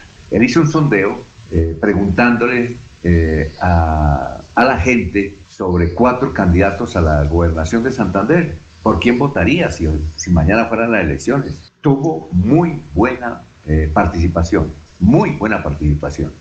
Entonces, yo realmente creía que el que le iba a ganar era Fernando Vargas o Ley Sierra, pero no, la ganó el general, como lo llaman. Así es que, eh, doctor Juvenal Díaz, porque también es profesional, tenga usted muy, pero muy buenos días. Gracias por estar en Radio Melodía. Alfonso, muy buenos días especial para usted, para la mesa de trabajo y para todos los santanderianos que nos escuchan. Lo, llamamos por eso, porque fue una persona independiente, alejada, creo que, no sé si usted lo conoce o no, Eduardo Aguilar, eh, hizo ese sondeo. Eh, Jorge, ¿usted tiene el, resultado final del sondeo? Sí, don Alfonso, eh, a través de esa cuenta de Twitter que hizo el sondeo, participaron 1.695 cuentas más que aplicaron su voto en, la, en esa consulta o, dieron a conocer su preferencia a través de esa consulta y la que dejó un resultado de un 46% a favor del nombre de Juvenal Díaz, de Juvenal Díaz Mateus. El siguiente número fue Fernando Vargas Mendoza con un 24%, le sigue Ferley Sierra, el diputado, el profesor diputado con 15% y finaliza eh, Rodolfo Hernández con un 14% de quienes participaron en esta consulta, sondeo a través de Twitter. Bueno, eh, eh, eh, entiendo que mucho, como decía el doctor Julio Enrique Avellaneda ayer, se pueden manipular esa, esas encuestas, esos sondeos. Pero Jorge nos decía, hay un ítem, es que el tuitero únicamente puede votar una vez, no puede votar varias, como si no, una vez. Entonces tiene una referencia importante para lo que es esta jornada electoral. ¿Usted cómo recibió esos datos, eh, en general? Eh, y queremos conocer sus impresiones al respecto. Bueno, Alfonso, varias reflexiones al respecto. Lo primero es que, como ustedes lo han dicho, esos sondeos no tienen la rigurosidad de una encuesta o de una investigación, tienen otras características. Y esas otras características son, eh, también ustedes las han mencionado, pues primero que quien coloca la encuesta es la persona que podría tener cierta incidencia en el resultado. Es decir, si yo coloco una encuesta en mi cuenta de Twitter, mis 22 mil seguidores, lógicamente me van a poner a mí con el 90%. Entonces, un primer análisis que tiene que hacer eh, uno como periodista es quién hizo la encuesta y quién es amigo del que hizo la encuesta. Eh, con respecto a lo de la, a lo de la manipulación, eh, es muy difícil manipular eso solo con el punto que mencioné anteriormente, con los seguidores que uno tiene, pero es muy difícil manipularla porque primero eh, el voto es secreto, solo se puede votar una vez, como ustedes ya lo han mencionado, pero aparte de eso, pues yo lo escuchaba a usted ayer contando una anécdota de hace muchos años en la que decían que mañana vamos a llamar o pueden llamar a este número que vamos a hacer un sondeo para determinada actividad política. Y entonces el jefe político decía, mañana llama pero ahí había una diferencia grande, que el jefe político podía escuchar qué dijo la persona y, podía controlar eso. En Twitter no, eso es totalmente secreto. Entonces, además, además la comunidad de Twitter es una comunidad muy independiente, muy política, y yo puedo decirle a, Alfonso, le puedo enviar la encuesta, pero esa comunidad de Twitter es eh, muy independiente, muy ilustrada y normalmente eh, el voto que coloca es el que su corazón le dice, y no tanto su corazón, sino, sino digamos su mente y la lógica y la razón le indican. ¿Y cómo lo tomo yo el resultado? Pues eso no realmente no, no tiene ningún significado para mí. Eh, como le digo, no tiene rigurosidad. Lo que nos indica es que tenemos que, que trabajar, que tenemos que enterarnos mucho de la situación de Santander y que, tenemos que generar unos proyectos importantes para el bienestar de los santanderianos. Mire, general, eh, a raíz de, las informaciones que hemos, pasado con su nombre acá en Radio Melodía, eh, hay varios oyentes que le dicen a uno, oiga, ¿usted le están haciendo campaña al General Díaz? Entonces yo le digo, mire, yo al General Díaz no, hasta ahora lo estoy hablando, lo conocí que en el Club del Comercio nada más, lo ha llamado por teléfono, es oyente nuestro tal vez, Dice, no, pero lo que pasa es que Alfonso, usted no sabe que eso es eh, eso es cuota de Iván Díaz Mateos, él es político y él lo va a colocar ahí. Yo le dije, bueno, esa es la suposición suya. Dijo, y además usted le está echando mucho cepillo cuando era comandante de la séptima división de, de la cuarta división del ejército. Le dije, cepillo, ¿por qué? No, porque es que usted dijo que no tenía ningún, ninguna investigación. Le dije, no, yo informé que no tenía ninguna investigación. Ahora con otro ítem. Y yo le comentaba y lo comenté aquí en la radio. Yo era amigo eh, del general García Echeverri, que fue comandante de la segunda división que era un hombre que estudiaba geología, ciencias políticas, era humanista. Entonces yo le decía al general, oiga, usted aquí en el ejército, ¿cómo puede ser humanista? Yo, ¿se puede? Se puede ser humanista. Tanto así que en honor a él, gente del estrato 1 crearon un barrio en Florida Blanca, no sé si eh, el doctor Juvenal lo, conoce, que se llama García Echeverry, en homenaje a él, y no lo crearon los políticos, crearon fue gente pobre, es más, gente del Partido Comunista, eh, crearon ese, barrio, que bien allá es, una, es un barrio muy pobre, estrato uno. Entonces él decía, él nos decía, dice, mire, lo, del ejército es muy difícil porque uno combate a los delincuentes, entonces por combatir a los delincuentes es muy difícil salir del ejército sin ninguna investigación en la Procuraduría, aún en la Fiscalía, aún los organismos internacionales. Entonces, por lo que yo entiendo, porque yo leía en el colombiano esa información, en el diario colombiano, usted no salió con investigaciones de, de eh, su comando allá del ejército en Antioquia, donde combatió la delincuencia. ¿Qué reflexión nos puede dar al respecto?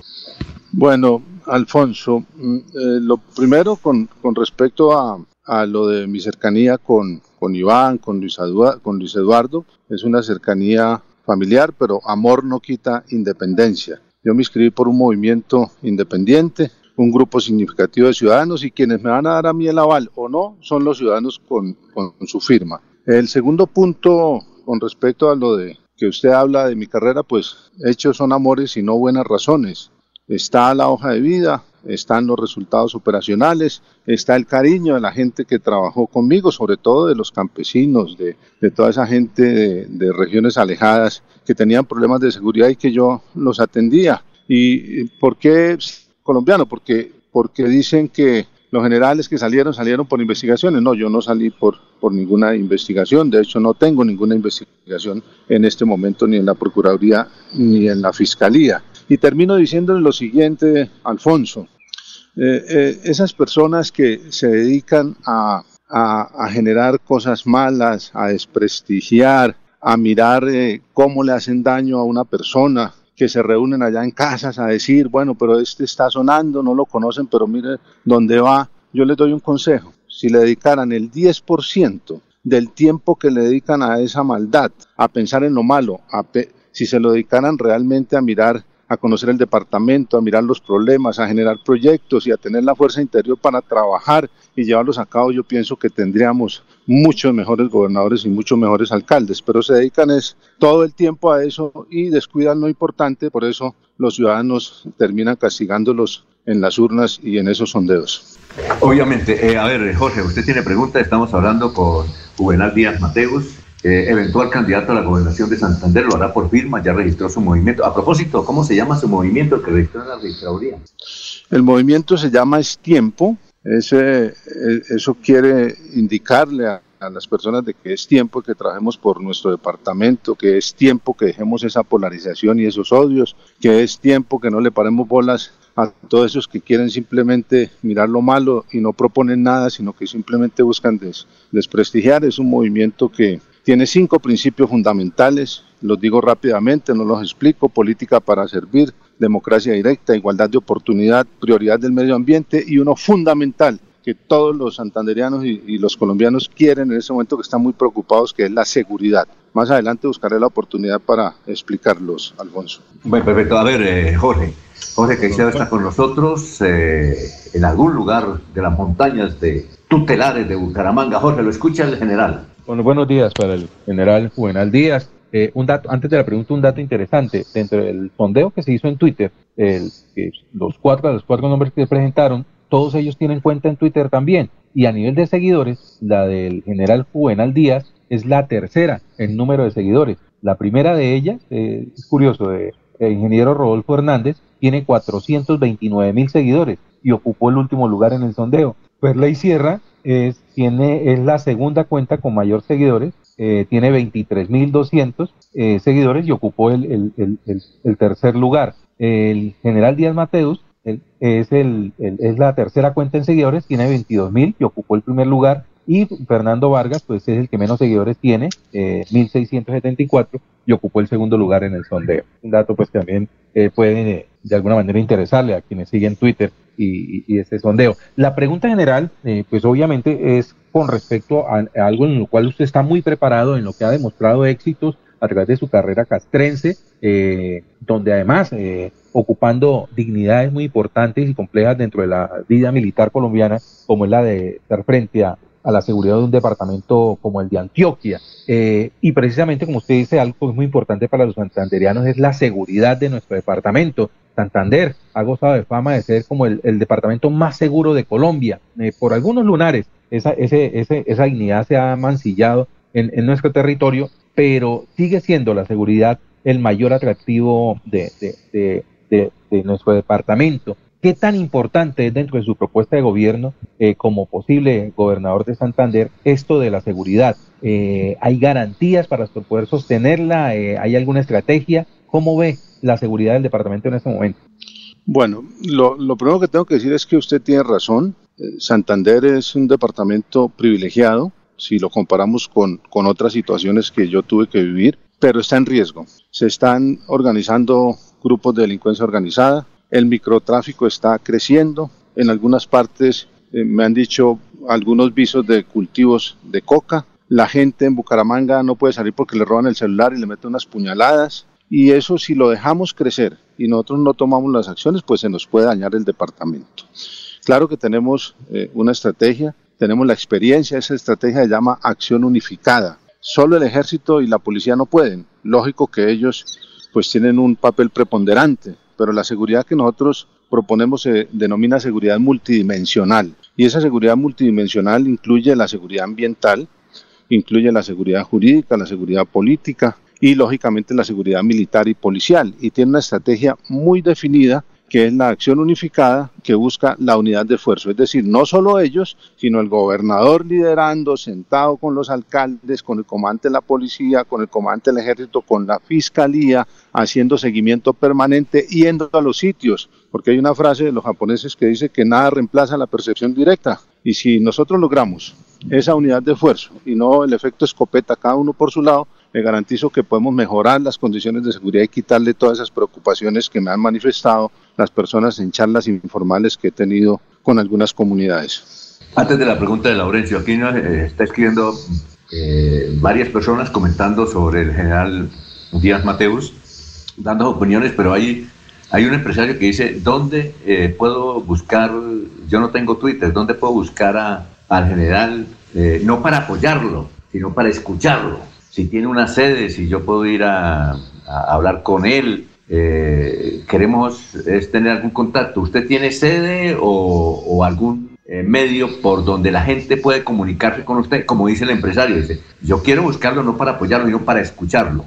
¿A dónde pueden ir? Alfonso, bueno, primero pues me alegra porque eso que está diciendo el empresario pues lo han hecho muchas personas, buscarme para escucharme, para, para, para conocer mis inquietudes. Hay varias formas en Facebook está, eh, yo tengo una, una fanpage y está también mi página personal, ahí me pueden buscar. General Juvenal Díaz Mateus, me pueden buscar en Instagram, me pueden buscar en Twitter, me pueden buscar en, eh, TikTok, también tenemos una cuenta y en eh, la página de estiempo.com.co o estiempo.org y ya de alguna manera busca esa persona, si usted quiere Alfonso le da mi teléfono, yo no tengo ningún problema en hablar y exponerle las ideas y lo que estamos pensando. Ah, bueno, perfecto. A ver, don Laurencio, en Barbosa, son las 6 de la mañana, 22 minutos. Buen día, general pero es tiempo de una firma general.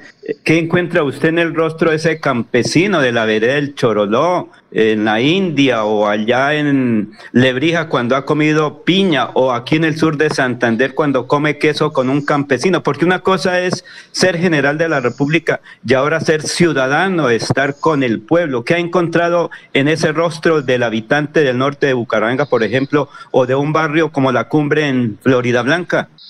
Sí, eh, mire, Laurencio, primero una aclaración. Si hay alguien o si hay personas que tienen contacto directamente con la población, son los militares y los policías. Nosotros desde subtenientes estamos en la vereda, en el pueblo, hablando con el campesino y de general, ustedes pueden ver, pueden buscar en Google mis actuaciones en Antioquia, hablando directamente con los campesinos de Ituango, con los del Bajo Cauca, con el norte antioqueño, en el Chocó, con nuestros amigos del Chocó ayudándoles a solucionar los problemas. Acá en Santander, pues eh, yo encuentro que tenemos un potencial de recurso humano muy grande, que la gente está un poco desilusionada, que la gente está un poco desencantada, se siente traicionada, por eso eso genera cierta desconfianza y eso es lo que he venido tratando de hacer y voy a hacer de aquí en adelante. Yo les digo una cosa, eh, Alfonso y mesa de trabajo y, oyentes de, de, Santander, yo no he empezado, yo no he empezado, apenas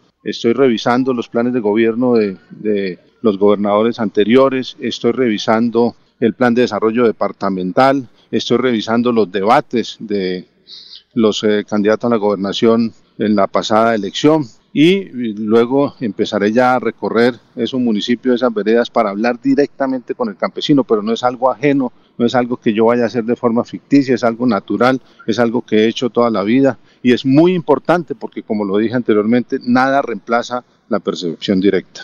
Bueno, general, muchas gracias, muy amable por haber estado aquí. Lo estaremos descubriendo a medida que avanzan las investigaciones y la campaña política. Muy amable por estar en Radio Melodía. Alfonso, muchas gracias. Aprovecho esta oportunidad para desearle a usted, a la mesa de trabajo y a todos los santanderianos, las santanderianas, a esos jóvenes que están en las veredas, en los barrios de Bucaramanga, de Florida Blanca, de Girón, que buscan una oportunidad. Decirles que ya este año se acabó. Algunos tuvieron un buen año, otros un mal año. Desearles que tengan una feliz Nochebuena o Año Nuevo con, perdón, feliz Año Nuevo con su familia y que el año entrante todos esos proyectos que tengan, lógicamente trabajando para ellos se les hagan realidad. Un abrazo y feliz año. Y en perfecto, son las 6 de la mañana, 26 minutos. Vamos a una pausa y regresamos. Mi ciencia es de 1.250.000 pesos. Horarios flexibles, calidad docente y educación al mejor precio. Uniciencia te acerca a tus metas. Matricúlate en el 317-667-0986 www.uniciencia.edu.co. Matricúlate en el 317-667-0986 o si no, en la página uniciencia.edu.co.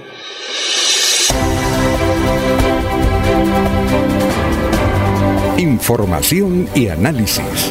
Es el estilo de Últimas Noticias por Radio Melodía 1080 AM.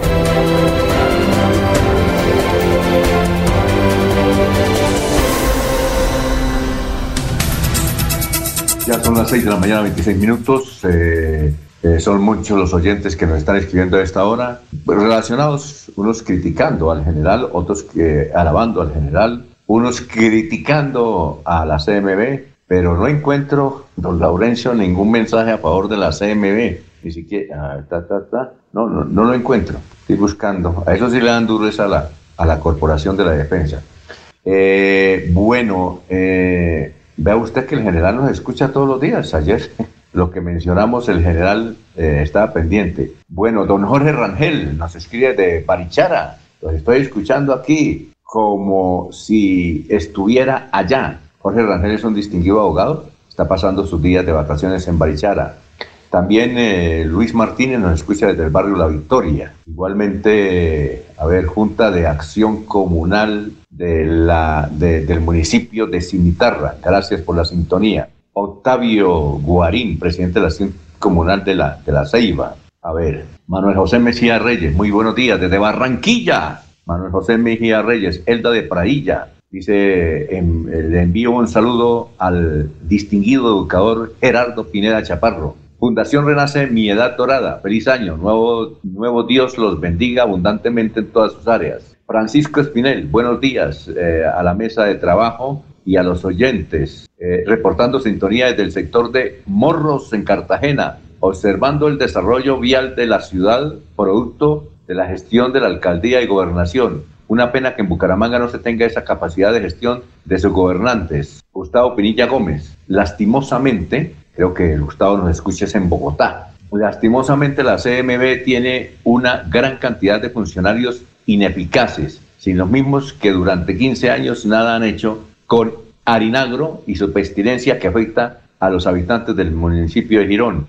Juliana Buenahora nos escucha desde Charalá. Dice, es increíble lo que está ocurriendo con el chigüiro. Hay que iniciar investigaciones ya, señores de la Procuraduría, contra esos funcionarios de la CMB. Bueno, eh, ya está Sabino, pero tenemos que ir a unos mensajes eh, y regresamos. Son las seis, eh, pero antes de los mensajes, oiga, Jorge, ¿qué resulta que hay una noticia, la traigo, yo no la conocía, la traigo el periódico El Tiempo, que dice que con los trajes del Cuerpo de Bomberos de Bucaramanga y montados en un vehículo oficial con la sirena encendida, un grupo de creadores de contenido publicó un video en redes sociales que le ha valido críticas a la institución.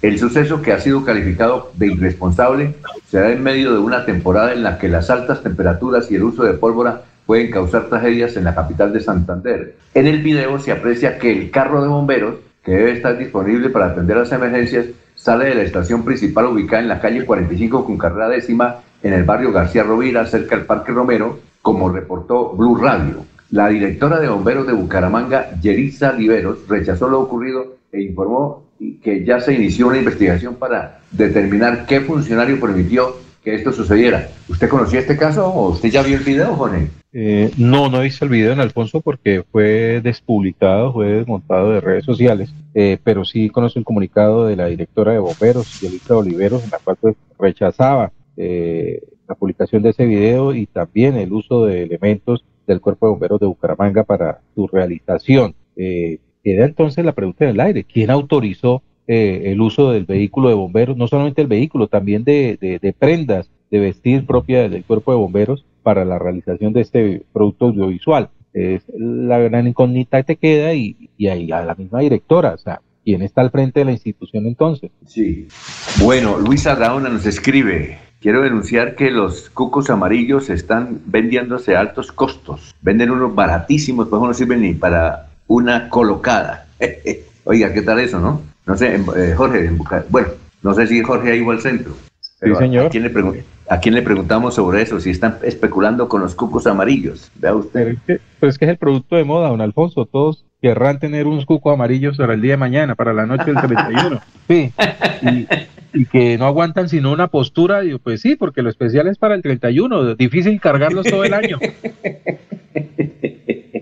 Ave María. Bueno, perfecto. Oiga, eh, ustedes ven, a, usted, eh, es que no veo en pantalla Sabino, creo que es que a, mí no me aparece. Ahí está, ahí está Alfonso, ahí está. Ah, bueno, es que hace por aquí 10 minuticos. Ah, bueno, sí, vamos a unos mensajes y regresamos con Sabino. Son las 6 y 32. En Melodía valoramos su participación. 316 550 5022 es el WhatsApp de Melodía para que entremos en contacto. Envíenos videos o fotografías de las noticias de su comunidad y las publicaremos en nuestros medios digitales. 316-550-5022. El WhatsApp de Melodía para destacar su voz. Melodía, la que manda en sintonía.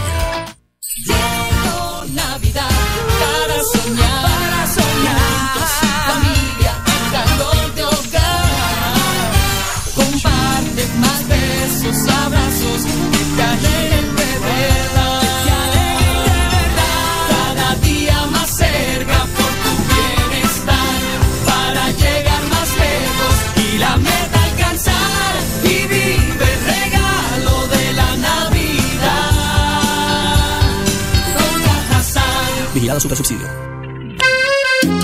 Celebre la Navidad y el fin de año con toda su familia, deleitando su paladar con el mejor pollo la broster del área metropolitana de Bucaramanga. Y no es cualquier pollo, es Rino Broster. Visítenos en la calle 35A número 2AE86 Barrio La Cumbre, una cuadra abajo de la Iglesia Católica en toda la esquina. O pídalo a domicilio llamando al 67 658 1102 o a la línea celular 322 366 1424. Rino Broster, el mejor pollo a la broster para celebrar las fiestas de fin de año junto a su familia. En Comultrasan Materiales, la Navidad comienza en casa. Llénate de felicidad navideña con los productos para remodelar tus espacios favoritos. Con financiación directa hasta 36 meses. Comultrasan Materiales. Nuestra pasión es mejorar tu vida.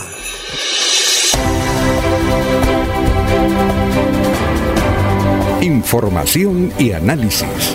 Es el estilo de Últimas Noticias por Radio Melodía 1080 AM.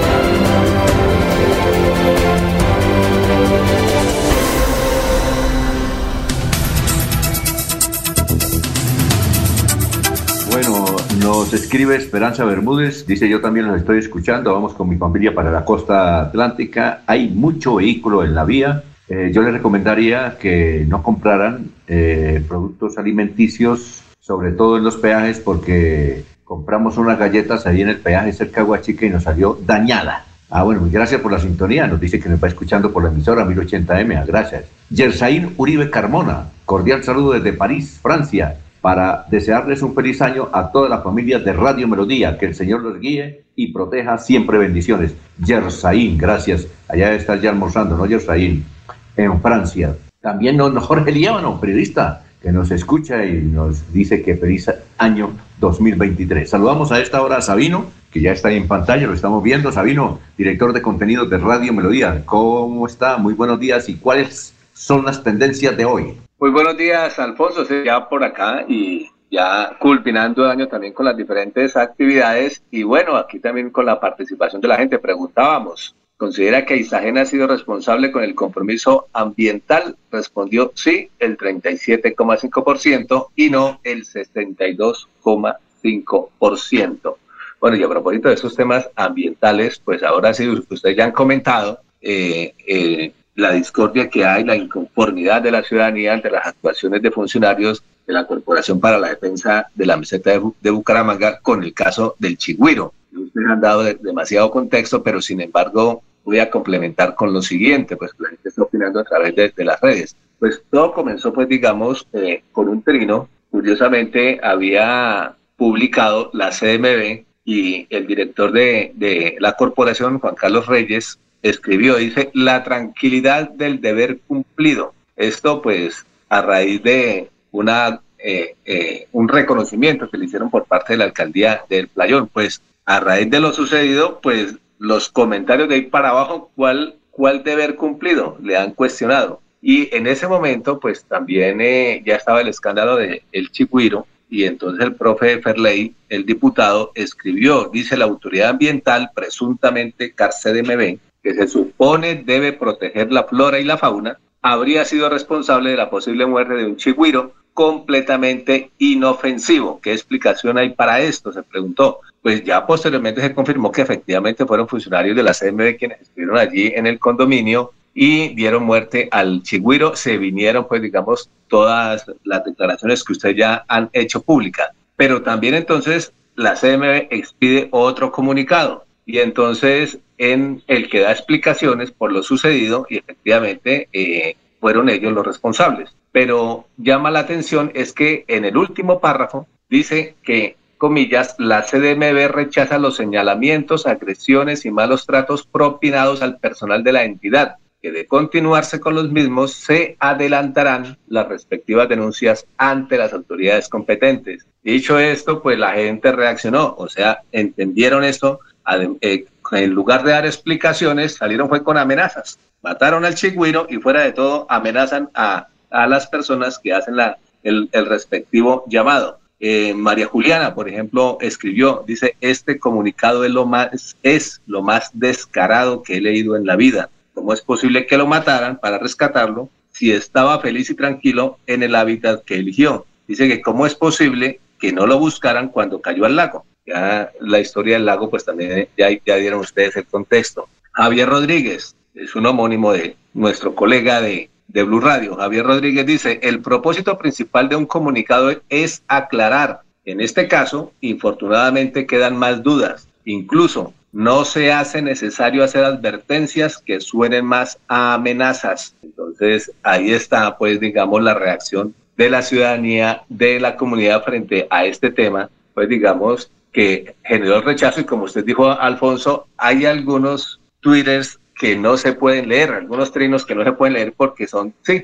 exactamente, demasiado ofensivos, pero también entendibles en el sentido de que, claro, a cualquiera se le da una rabia, se, y la emoción sale a lucir y sale y da declaraciones fuertes, como la de Juan Manuel González precisamente, y sí, no se puede leer, pero ahí están, pueden entrar ustedes a la cuenta de eh, el comunicador y está entonces es, es, es el pensamiento, ¿no? Eh, normal, o sea, ¿cómo es posible que estas cosas sucedan, que quienes tienen que defender la vida actúan, es al contrario, y fuera de todo salen a amenazar diciendo que quien hable del tema y en contra de la CMB y de sus funcionarios, entonces serán denunciados penalmente. Curioso. Sí, no, curioso. Y además, eh, yo, yo sí quiero decirle a la gente que me ha escrito, uno, ha escrito aquí unos mensajes, yo no los puedo leer porque son muy fuertes contra la CMB. Eh, eh, porque les dicen de todo y dan nombres y directas acusaciones, pero yo no los puedo leer porque está muy, pero muy fuerte. La gente está reaccionando duro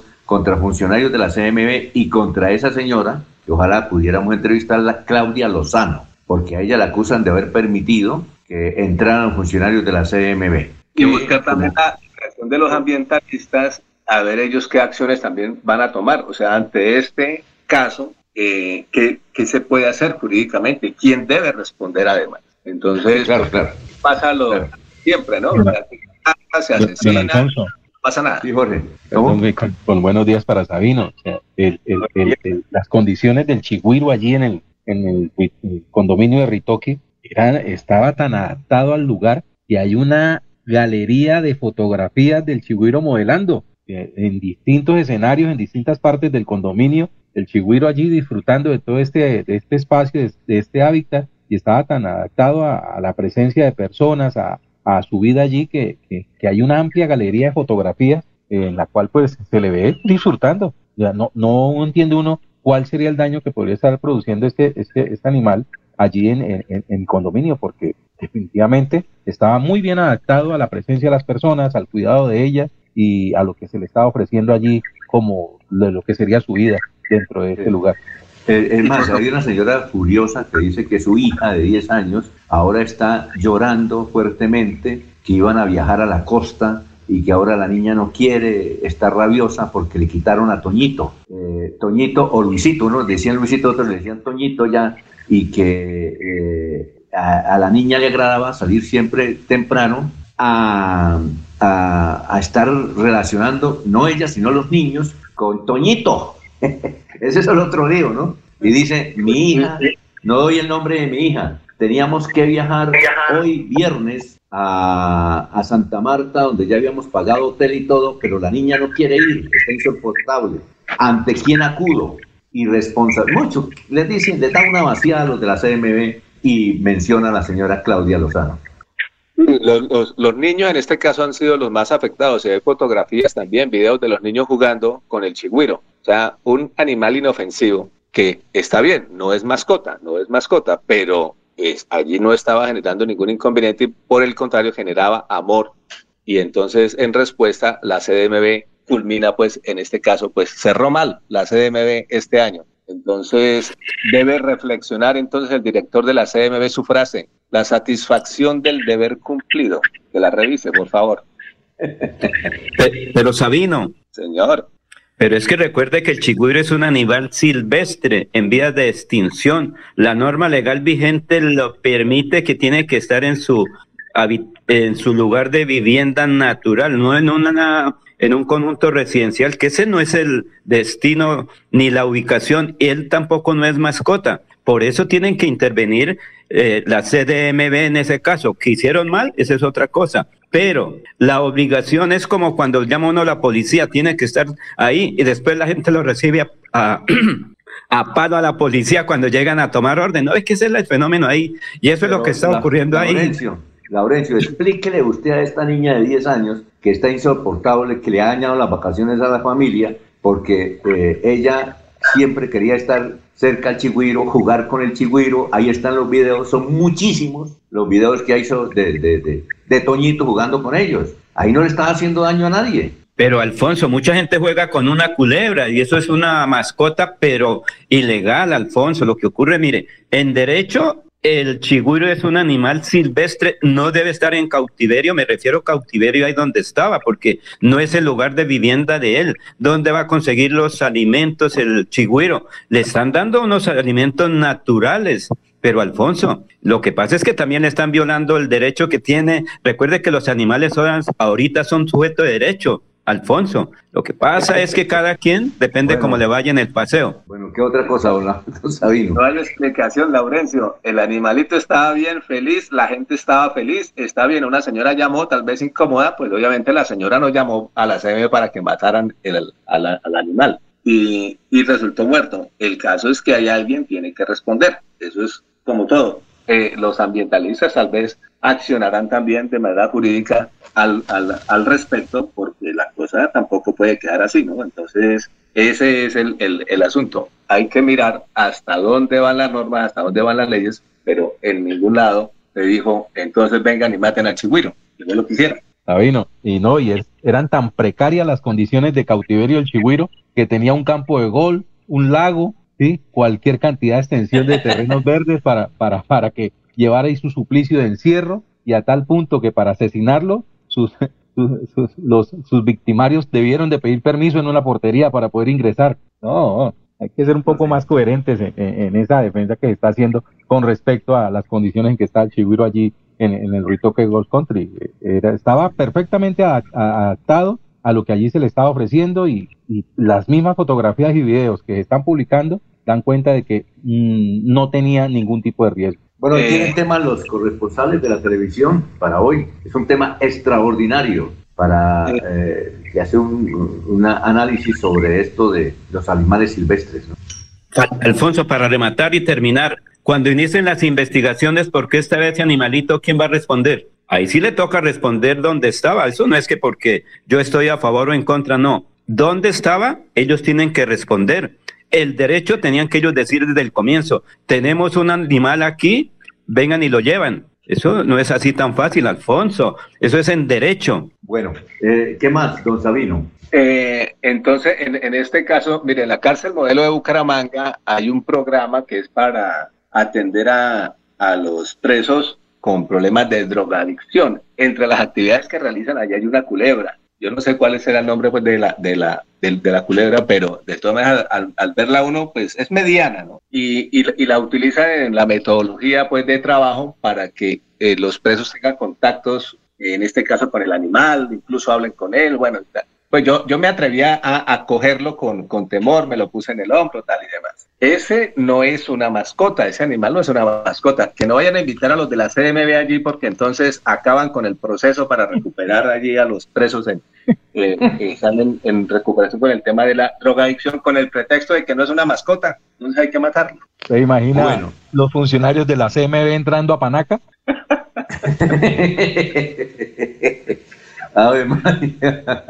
me imagino los memes, me imagino a Diego el caricaturista ya haciendo la, caricatura sobre el particular, sobre Toñito. Bueno, eh, Sabino, muy amable, feliz año, nos vemos el 16, ¿no? Nos vemos el 16 y por el momento queda la pregunta ahí para que respondan. Se nos va el 2022. ¿Cuál es su principal anhelo para el 2023? Salud, dinero, amor. ¿Cuál le gusta más? Feliz año para todos. Gracias, lo mismo. Feliz año, Sabino. Son las eh, 6 y 49 minutos. Nos escribe de Valledupar José, Juan José Rincón Osma. Dice, los estoy escuchando aquí desde Valledupar. Un saludo para todos. Los estoy escuchando por 1080 AM aquí en Valledupar. Gracias, don Juan José Rincón Osma. Son las 6 y 49. Queremos que disfrutes de un servicio de energía confiable y de calidad.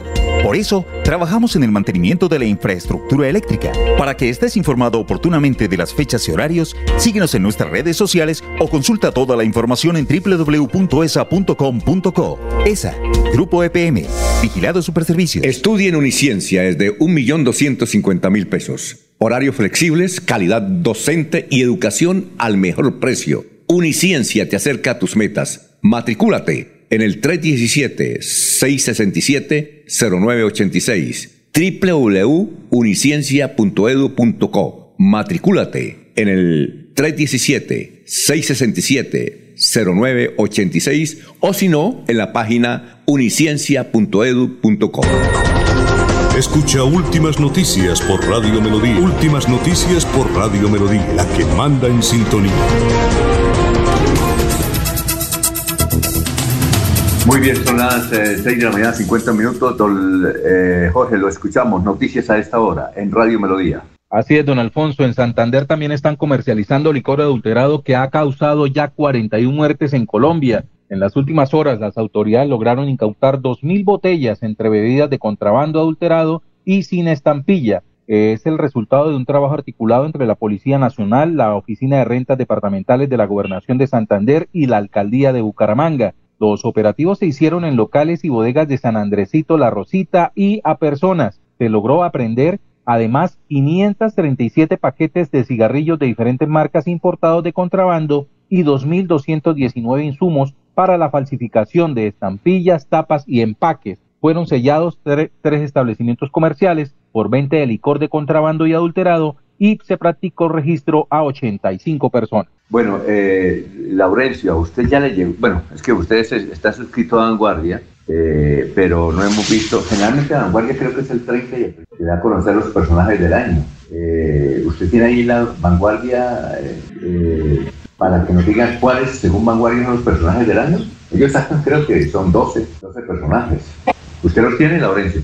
No, señor, porque aquí no me llega la vanguardia, es el sitio, ahí sí, como dicen, donde estoy inscrito, que es en, eh, allá en la ciudad de la Real de Minas, pero aquí no. Pero el que está listo es el ministro del Transporte, Guillermo Reyes, que estuvo ayer en Bucaramanga, Alfonso. A ver, vamos a escuchar al gordito, él es de Barranca Bermeja, ¿no? Él sí, Alfonso, es que... Él critica mucho a los alcaldes y a los gobernadores, eso en cada sitio que va llegando les va mandando su vasado de sangre. Alfonso, pero ayer estuvo en Bucaramanga, habló sobre proyectos para Santander. Recuerde que de todas maneras Santander está en ejecución una serie de obras muy importantes, pero que sea el ministro del Transporte, Guillermo Reyes, que nos hable sobre las carreteras y recursos para Santander en la vigencia 2023. Hemos venido a hacer un diálogo social. Estamos escuchando a las comunidades, dialogando y construyendo consensos. Hemos venido aquí en compañía por invitación de nuestros congresistas del Departamento de Santander, con algunos alcaldes, con líderes y representantes, voceros de comunidades afectadas por los temas de la falta de vías, de falta de presencia del Estado desde el pasado, con el objeto de escuchar cuáles son sus planteamientos, de responder algunas inquietudes y de señalarles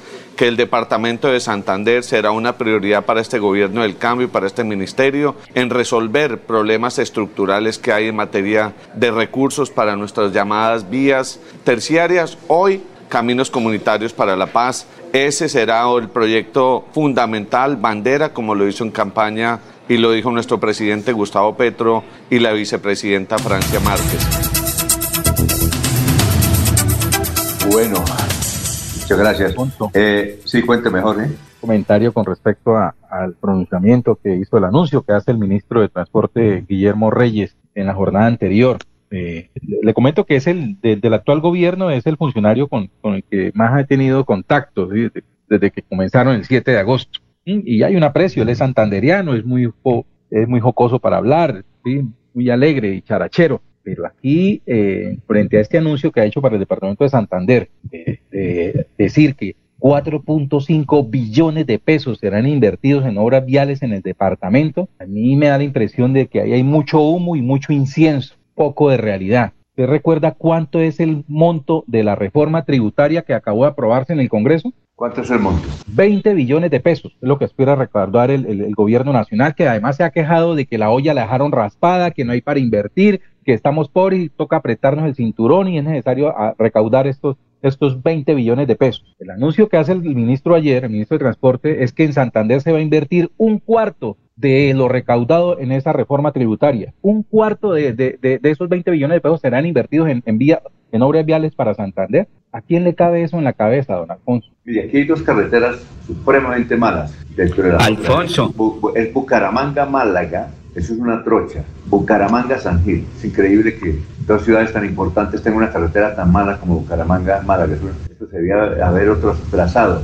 Aquí, es que con el cuento, con el cuento de que no, que hay mucha montaña, no. Vean los videos en otras ciudades, inclusive en Bolivia. Bolivia, que aparentemente es un país más pobre que Colombia, resulta que allá tienen superautopistas entre las montañas. Claro que hay una que otra carretera fea. En el Perú también hay superautopistas entre las montañas. En México, mire, entre, entre Ciudad de México y una ciudad que no, que no recuerdo el nombre, que es como a tres horas, hay una cantidad de montañas y usted no nota, no, no nota que hay un es decir, unas, mira a un lado y está la montaña, es una, es una vía recta, recta, y es, es de México, entonces sí se pueden hacer. Aquí ven con el cuento, no, que pasa es que la infraestructura, eh, aún en Medellín, en Antioquia hay buenas, buenas vías, extraordinarias.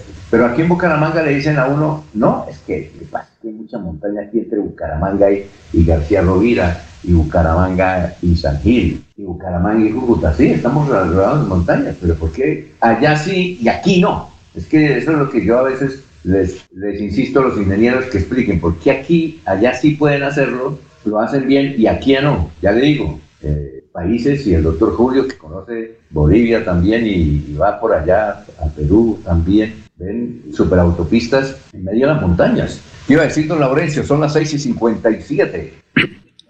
Alfonso, pero es que mire, haga cuentas sencillas. El anillo vial externo entre Piedecuesta y Girón vale 400 mil millones, solamente eso. La transversal del Carare para su mantenimiento, adecuación, arreglo y atención requiere 500 mil millones. La vía Curas Málaga requiere como 350 mil millones, sume. La el anillo vial externo de eh, San Gil, se requieren 120 mil millones más para terminar ese proyecto. Lo que se va a construir ahí en, por tu tierra natal, Barichara, hacia eso, también son platas. Lo que se requiere para terminar la vía eh, en el sector de San Gil, Charalá, ahí también se requiere mucha plata. Charalá, Duitama, otra cantidad de dinero. Entonces, Alfonso, lo que pasa, ah, y falta, creo que eso vale un billón eh, 100 mil o 200 mil millones, el arreglo de las vías Zipaquirá, Puente Nacional, Barbosa, Oiva, Socorro, eh, San Gil, Piedecuesta. Entonces, eso sumando poquito a poco llega por ahí a los 10 billones en cinco años. Entonces no es escándalo, es una proyección de inversiones en un gobierno. Cinco años, imagínense, de 2 billones por año, que eso no es nada de platica oiga, que no es escándalo, oiga, que no es escándalo, le voy a decir una cosa, Laurencio. Busquen los anales, y usted que es de por allá, la, la transversal del Carales se empezó a construir en 1971. El presidente de la República era Misael Pastrana Borrero. La pregunta es, ¿ya la terminaron? No la han terminado. e inclusive no hay paso a esta hora por allá, eh, sino hasta enero, hasta enero. Pero Alfonso, ¿sabe cuánto se Mire, eh, la transversal del Carare. Ah, yo hablaba con un ingeniero que trabajó en el Ministerio de Obras Públicas. Ya viejo, ya estaba pensionado. Me encontré aquí en Bogotá y echamos tinto y él me dijo, mire, la transversal del Carare, además es de Vélez, de Vélez no, de Chipatá. Me dijo, vea, la transversal del Carare, la transversal del Carare empezó a construir en 1971. Me puse a averiguar, dijo, cuánto ah, hasta el 2015 le llevaban invertidos un billón doscientos mil pesos. Oye, no la han terminado, o ya la terminaron, don Laurencio. Alfonso, ¿usted sabe cuánto es la garantía de un eh, pavimento? Cinco años. Eso es escándalo. Una obra que lleva 51 años construyendo, eso es escándalo, hermano. Pero Alfonso, obras que hizo la administración anterior tienen que ser reparadas ahorita porque ya llevan cinco años. Pavimentación de vías, Chipatá, La Paz, que fueron en gobiernos anteriores, hay que atenderlas porque es que una obra no es eterna, Alfonso. Una pavimentación tiene una duración de cinco años. Si no, pregúntele a un experto cuánto es en la póliza de manejo. Cinco años y después de quien pueda. Vuelva a intervenir, vuelva a recursos nacionales, atención, ¿sí? Mire lo, del puente Isgaura, se requiere dinero todavía para su mantenimiento y ahí está el puente, no se ha caído, pero si no, se le hace mantenimiento de cae. Bueno, Jorge, ¿qué iba a decir? Hay que recordarle a Laurencio que el anillo vial metropolitano, el anillo externo metropolitano se va a hacer con recursos del departamento. Para eso, la Asamblea de Santander aprobó vigencias futuras en este proyecto. ahí en ningún momento se ha hablado que se van a usar recursos de la nación para la construcción de esta obra vial. Oiga, lo que pasa es que eh, Laurencio, yo creo que él, él, tiene, él, tiene actitud de monje, de, defender la institucionalidad, ¿sí? Él sí aplica, Laurencio sí aplica bien los principios conservadores. Hay que defender la institucionalidad, en ese sentido. Bueno, eh, aquí... Pero Alfonso... Eh, sí, cuénteme, Laurencio, antes de leer aquí... venga, le digo dos cosas. Esperemos, esperemos Esperemos qué va a pasar con el agua de, ahí de Acapulco. Esperemos qué va a pasar con el Chigüiro ahí en ese sector importante. Esperemos qué va a pasar con los recursos. Alfonso, usted y yo y cualquiera, Jorge, cualquiera desde un escritorio podemos hablar maravilla de cosas, pero otra cosa es la realidad que se tiene para la ejecución, la proyección. Cuando comiencen a investigar por qué estaba ese chigüiro ahí, le cuento que la gente dice, yo no sé, el administrador del conjunto dice, pues eso lo tenía pues una persona extraña que ya se fue del conjunto, después nadie es responsable, Alfonso. Bueno. Eso, ahí lo que el señor está haciendo, el ingeniero Ardila, es muy importante, pero mire que está quedando solo. Ninguno fue ayer así de, dirigentes porque es que la decisión es de particulares con particulares. Toca mirar en derecho todo eso, Alfonso. Eso es fácil hablar, pero ya la ejecución de las cosas es diferente, Alfonso. Bueno, perfecto. Vamos, que Berta Galeano nos escribe desde Soacha. Aquí es de Soacha. Mi perfil así es Florida Blanca y la profe Berta Galeano les deseamos un feliz y venturoso año 2023. Seguimos acá en Soacha trabajando por las personas con discapacidad, solo emprendimiento. Hay muchos mensajes, pero vamos a hacer una pausa, son las 7 de la mañana, dos minutos. Recuerden ustedes que nosotros, eh, no se sorprendan, eh, el año entrante no vamos a estar durante los primeros 15 días, pero eh, lunes 16 de enero estaremos acá informando como siempre, en Radio Melodía. Son las 7, 2 minutos. Que el regocijo de esta Navidad aparte de los hombres los odios, los rencores, los afanes belicosos y toda intención malvada y sombría. Radio Melodía desea a todos los colombianos una Navidad alegre en Cristo como marco de meditación por un mundo mejor.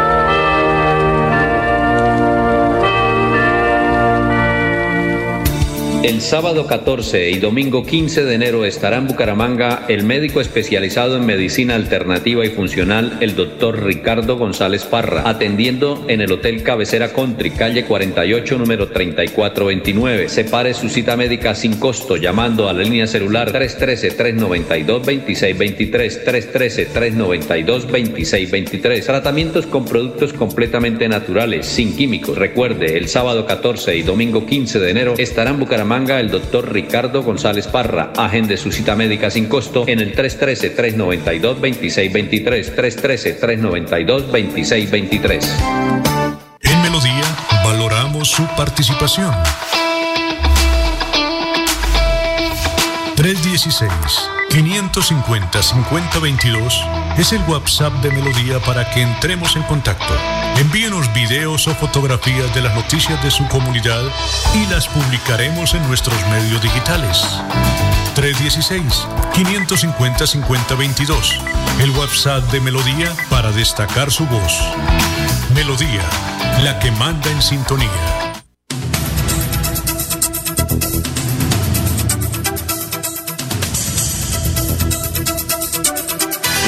Son las 7 eh, de la mañana, 4 minutos. Vamos con más noticias. Jorge, lo escuchamos. Estamos en Radio Melodía. Así es, don Alfonso. Mucha atención porque eh, siguen los casos de carneo en Santander. Un nuevo hecho se registró en el municipio de Landazuri, en la finca Bellavista, le daña al asentamiento la reubicación del corregimiento de la India. Delincuentes dieron muerte a una vaca para hurtar la carne. El caso sucedió entre la noche de este miércoles y la madrugada del jueves en este predio que forma parte de la jurisdicción del municipio de Landazuri. La res pesaba unos 400 kilos y tenía un valor comercial cercano a los 2 millones de pesos, dijo su propietario. Eh, este es el segundo caso de carneo en Santander en menos de una semana, ya que el más reciente ocurrió en la noche del 22 de diciembre pasado en la finca Los Indios, cerca del corregimiento Palmas de Guayabito, en el municipio de Cimitarra. La seguridad frágil en nuestro departamento. Bueno, está don Laurencio ahí, que vi que se fue la... ¿Laurencio está ahí o no? es para preguntarle, eh, porque entiendo que en pie de cuesta ya terminaron el intercambiador, lo terminaron, pero no lo han entregado. Oiga, qué bonito. ¿Usted se ha visto la foto, Jorge, del intercambiador de pie de cuesta? Un intercambiador Sí, que valió señor, casi sí, vi 500 mil una- millones de pesos. ¿Cómo? Una fotografía que publicó el alcalde de Piedecuesta, Mario Carvajal. Eh, hay una panorámica muy bonita. eh, espectacular este intercambiador vial allí en Piedecuesta. Sí, lo que dice el alcalde es que fue terminado, pero no lo van a entregar. Debe ser que falta alguna cosita, pero quedó muy bonito, quedó extraordinario, ¿no? Alfonso, faltan terminados en la parte, digamos, superior, cerca a una estación de gasolina que ha sido dificultoso porque creo que tienen que pagar casi 500 mil millones por esta estación de gasolina y no la pueden retirar. Son cosas adicionales que faltan, pero sí, querías que pase, es maravillosa esa obra, Alfonso. Bueno, eh, a ver, ¿qué más noticia acá? Ah, no han hablado de Pelé, no han hablado de Pelé. Él estuvo en Bucaramanga, en Bucaramanga en el año 1975, ¿no? Hay muchos periodistas viejitos que estuvieron entrevistando a Pelé en el estadio Alfonso López. ¿Usted en esa oportunidad no estaba aquí en Bucaramanga en el 75, Laurencio? No, señor, estaba por aquí apenas en el Iscomercio de Barbosa, ni siquiera concejal, estudiando por ahí. No sé si en esa época el profesor era Mario Camacho Prada. Y bueno, y bueno, y don, y don Jorge estaba, era eh, en la escuela, ¿no? ¿Y usted ya estaba en la escuela, Jorge? No, no, ni en la escuela, todavía estaba bajo el cuidado de, Estaba en la de mis cuna. padres en la casa, sí, mi- mis hermanos mayores trataban de cuidarme. Yo en esa época estaba empezando periodismo, pero le cuento que, me pasó una curiosidad. Iba a entrevistar al. eh, eso fue en el 74, 75, algo así. Fue como en octubre del 75, me parece a mí. Iba a entrevistar a. Pues era en el estadio Alfonso López, el viejo estadio Alfonso López. Y cuando eso, la mayoría era a los 21 años. Entonces no me dejaron entrar. no me dejaron entrar. Pero sí entró Pastor Vesga, entró Alberto Osorio, Álvaro Fonseca, eh, entraron los que tenían mayoría de edad. Y me quedé sin. Pero entonces yo les reclamaba, les dije, bueno, yo vengo de un medio, creo que trabajaba en, RCN, en Radio Sucesos RCN. Yo le dije, bueno, déjenme entrar, mire, allá hay niños, están unos pelados ahí con Pelé. Digo, sí, pero es que estos son autorizados y es, eh, es de unos colegios. Inclusive me mandaron la foto, me mandaron la foto del Rey Pelé. Eh, creo que es la única oportunidad que ha venido a Bucaramanga. La falta del doctor Julio Enrique Vallaneda, pero es la única oportunidad que Pelé ha venido a Bucaramanga. Eso fue en el 75. Y en 1979 estuvo aquí Diego Armando Mara- Maradona en un partido de Argentinos Juniors con el Atlético Bucaramanga. Y a propósito, en, ese, en esa época, en 1979, cuando estuvo Maradona acá, hizo un tremendo gol. Ahí sí nos dejaron entrar. Pero eh, se le perdieron todos sus documentos, pasaporte, todos sus documentos. Posteriormente los encontró un señor que se llama Carlos Solís, a quien estamos escuchando, eh, enviando un saludo a esta hora, mm, eh, de Pelé. Eso es lo que podemos decir. Vanguardia Liberal inclusive lo registró ayer, ¿no? Por ejemplo, Juan José Rincón Osma nos dice, yo tuve la oportunidad de estar en esa capacitación que dirigió el Rey Pelé. Ah, qué bueno. Y, y seguramente tiene fotico con Pelé, ¿no? Don Juan José Rincón dice, eh, también don Jorge Rangel, hay mucha gente que, pudo hablar con Pelé. Y hay una foto donde están esos niños, esos niños que ahora tienen 60 años, vea usted. Son las 7 de la mañana, 10 minutos. Bueno, sigamos con su invitado, don Laurencio, lo escuchamos. Alfonso, es que la Procuraduría abrió indagación contra el director de la CDMB por señalamiento de contaminación en el sector de Santurbán por la minería ilegal, por la presencia de extraños y de elementos químicos en el agua. Precisamente aquí está este informe con un ciudadano que está sobre este tema. Bueno, mientras vamos a ver si viene el ciudadano. Cuando venga el ciudadano, ¿cómo, ¿quién es el que va a hablar ahí, don Laurencio? Laurencio, que se fue. Es una persona que dice, mire, se están cometiendo algunas cosas, allá haya faltado presencia de la CDMB en sancionar. Mire que por un lado piden una cosa, por el otro lado otras situaciones y todo es muy complejo. Cada quien quiere resultados inmediatos, Alfonso. Ah, muy bien. Vamos a ver. Seguimos ya- trabajando por la población en habitabilidad en calle en el gobierno de Juan Carlos Cárdenas. Como- el mes de agosto del 2022 radicamos esta queja disciplinaria en vista de que pudimos comprobar una presunta omisión en las funciones ante la falta de protección al río Suratá por la contaminación por mercurio que se está dando en la zona donde anteriormente estaba la empresa Ecooro. Ahí evidenciamos cómo la CMB no hizo las actuaciones pertinentes, no hizo los estudios hídricos que incluso la Procuraduría le había pedido desde el 2019, no atendió en debida forma las denuncias eh, de explotación minera que había en la zona, tampoco hizo un control y vigilancia a esta área desde el 2017, no hacía control y vigilancia a esta área. Muy bien, son las 7 eh, de la mañana, 12 minutos, 7 y 12 minutos. Aquí hay eh, comentarios. No, no, es que no, hay un señor bravo porque no leemos los comentarios contra la CMB, pero ya nos dijo don Laurencio que la Corporación de la Defensa de la Meseta eh, está siendo investigada por la Procuraduría.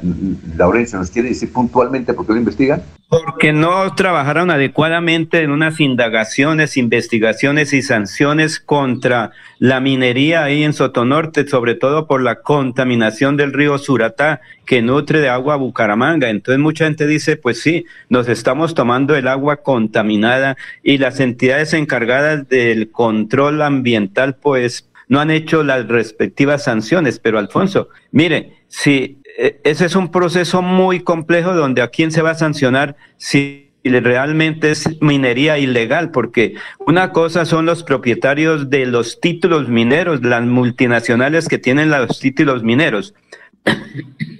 Ah, bueno, son las 7 de la mañana. Pero si ellos no responden por esos títulos mineros, menos las autoridades, Alfonso. Bueno, perfecto. Eh, Carmen Elisa Balaguer, que estuvo en la reunión mm, ayer en, de Ruitoque Bajo, en un colegio, nos dice que no fue ningún concejal de Florida Blanca, ningún concejal de Piedecuesta, ningún concejal de Girón y ningún diputado, a pesar de que se les había invitado. Eh, seguramente eh, el año entrante la Asamblea debería hacer un debate sobre el particular o, los consejos. En la, eh, Jorge, ¿la Asamblea inicia sesiones ordinarias cuándo? Más o menos. En, marzo, don Alfonso. Primero de marzo inicia el primer periodo ordinario de, la Asamblea Departamental. Salvo si el gobernador cita. Ah, pero cuando el gobernador cita es para un caso específico, ¿no? Sí, claro. No, se, no, no, no, se pueden tocar otros temas. Entonces sería a partir, de, a partir de marzo que se lleve esa ese asunto a, la Asamblea para ver sobre las aguas, eh, el agua potable en esos municipios. Y también, ¿los consejos son también en marzo o eso sí empiezan desde enero? Eh, los consejos sí creo que están desde el primero de enero. Ah, los consejos municipales. Muy bien, son las 7 de la mañana, 14 minutos. Vamos con Soel Caballero, que ya debe estar ahí pendiente desde la ciudad de Barranca Bermeja. Soel Caballero está en Últimas Noticias de Radio Melodía 1080 AM.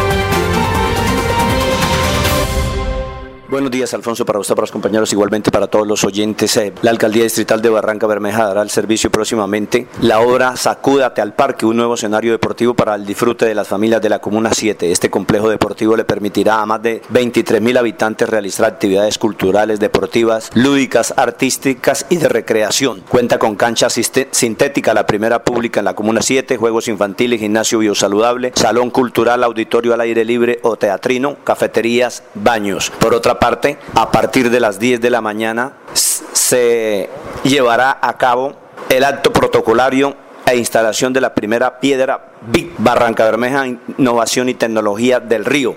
Este evento se cumplirá a partir de las 10 de la mañana en el Paseo del Río, muelle de Barranca Bermeja, al lado de las oficinas de la Inspección de Tránsito y Transporte. Noticias con las que amanece el distrito continúen compañeros en estudios en últimas noticias de Melodía 1080 AM. Enrique Ordóñez Montañés está en Últimas Noticias de Radio Melodía, 1080 AM. Bueno, profesor Enrique Ordóñez, son las 7 de la mañana, 17 minutos. Eh, aquí tenemos un tema, este es un tema que causó mucha controversia entre los grupos de chat de los periodistas de la ciudad de Bucaramanga y el departamento de Santander, e inclusive de Colombia. Es que Juan Carlos Cárdenas, alcalde de Bucaramanga, eh, dio el siguiente trino. Precedí el último comité de justicia transicional del año, nuestro compromiso tal, tal, tal. Pero precedí el último comité de justicia transicional del año. Muchos dijeron que no se puede aplicar ese término precedí, que eso está mal utilizado. Y aquí el precedí es con C. Y si quiere decir que fue presidente y que presidió ese, el último comité, debe ser con ese. Profesor, nos quiere eh, aclarar y orientar, porque unos periodistas están a favor y otros en contra. ¿Cuál es su opinión? Muy buenos días, Alfonso y oyentes de Última Noticias. Permítame hacer una acotación ahí a la nota de Pelé. Pelé sí se presentó en Bucaramanga en 1975, fue un jueves, eh, patrocinado por Gaseosas y Pinto y Pexicola, que eran lo de cuando él jugaba en el Cosmos. Eh, tengo una fotografía del recuerdo donde está Pelé en compañía de Rodolfo Cepeda Rey, que en paz descanse, era director de Coldeportes, de José Luis Mendoza, de Raúl Serrano Parra y de Luis Enrique Figueroa, está también Armando Montañez, que era subdirector de Coldeportes. Esa es una foto del recuerdo, Alfonso. Eso fue eh, patrocinado por Gaseosas y Pinto y Pexicola. Gaseosas y Pinto, recuerde usted que embotellaba aquí Pexicola, en departamento de Santander. Bueno, esa es una foto del eh, pero, profesor, yo les contaba que, que no pude entrar todos los otros periodistas entraron, se tomaron fotos y yo no pude entrar porque es que en esa época, 1975, la mayoría de edad era a partir de los 21 años, ¿se acuerdan? Sí, sí, claro, sí. y, usted estaba muy sardino y no pudo. no, no, yo, no, es una buena pero mala noticia, no me dejaron entrar. Entonces he visto fotos con mis compañeros de periodismo de la época que están con Pelé, eso, se abrazan, como Alberto Osorio, Pastor Beca y todos. Sí, bueno. sí, sí. Bueno, Alfonso, vamos a responderle la pregunta de la discusión de los dos periodistas. Uno es el Coco Luis Gabriel Gómez y el otro quién es, no, no, no le No, hay muchos, todos, Vidal Abreu, eh, bueno, muchos, eh, Luis Enrique, eh, Jorge Figueroa, no, no, recuerdo, pero son muchos periodistas, no solamente aquí Bucaramanga, sino en el país, que analizaban eso. Entonces, ¿ahí quién tiene la razón? Bueno, mire, Alfonso, la discusión se basa en el significado de los dos verbos preceder y presidir. Preceder y presidir. El verbo preceder, preceder, con C, significa en español ir adelante, en el tiempo, en el orden o en el lugar. Y pues teniendo en cuenta el orden, el protocolo es donde más se utiliza la palabra eh, precedencia. En el protocolo siempre se habla de precedencia, pero ¿para qué? Para seguir el orden del saludo protocolario en los discursos. Por eso los discursos del presidente de la República y de otros eh, eh, altos funcionarios es o son discursos muy largos.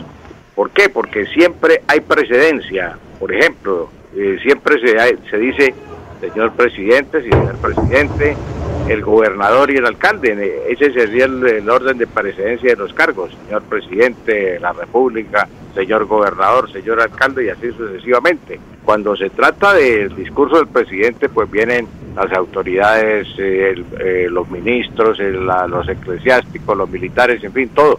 Entonces eso se llama precedencia, precedencia, porque hay orden, orden en eso. Eh, nos también el verbo preceder se usa para referirnos a anteceder, anteceder algo. Por ejemplo, eh, Juan Carlos Cárdenas, que es el alcalde, eh, fue eh, su, antecesor, su antecesor fue Rodolfo Hernández. Entonces, ese para ahí en ese caso se está empleando el verbo preceder en el sentido de anteceder. Y, pero también significa precedencia, significa preferencia, primacía o superioridad. Eso no quiere decir que porque signifique preferencia, primacía o, superioridad, eh, es también para el protocolo, no para otras cosas, no para los cargos. Lo que quiere decir que eh, eh, si en un recinto cerrado, por ejemplo, existe la mesa, entonces se sienta el rector en el centro, vamos a suponer el caso de la Universidad Industrial de Santander, organiza un acto. El doctor Porras, que es el rector, estará en el centro. El vicerrector estará a su derecha y en el orden derecha-izquierda estarán eh, los decanos y en fin, invitados especiales. Eso se llama eh, primacía en el acto, porque están distribuidos los cargos.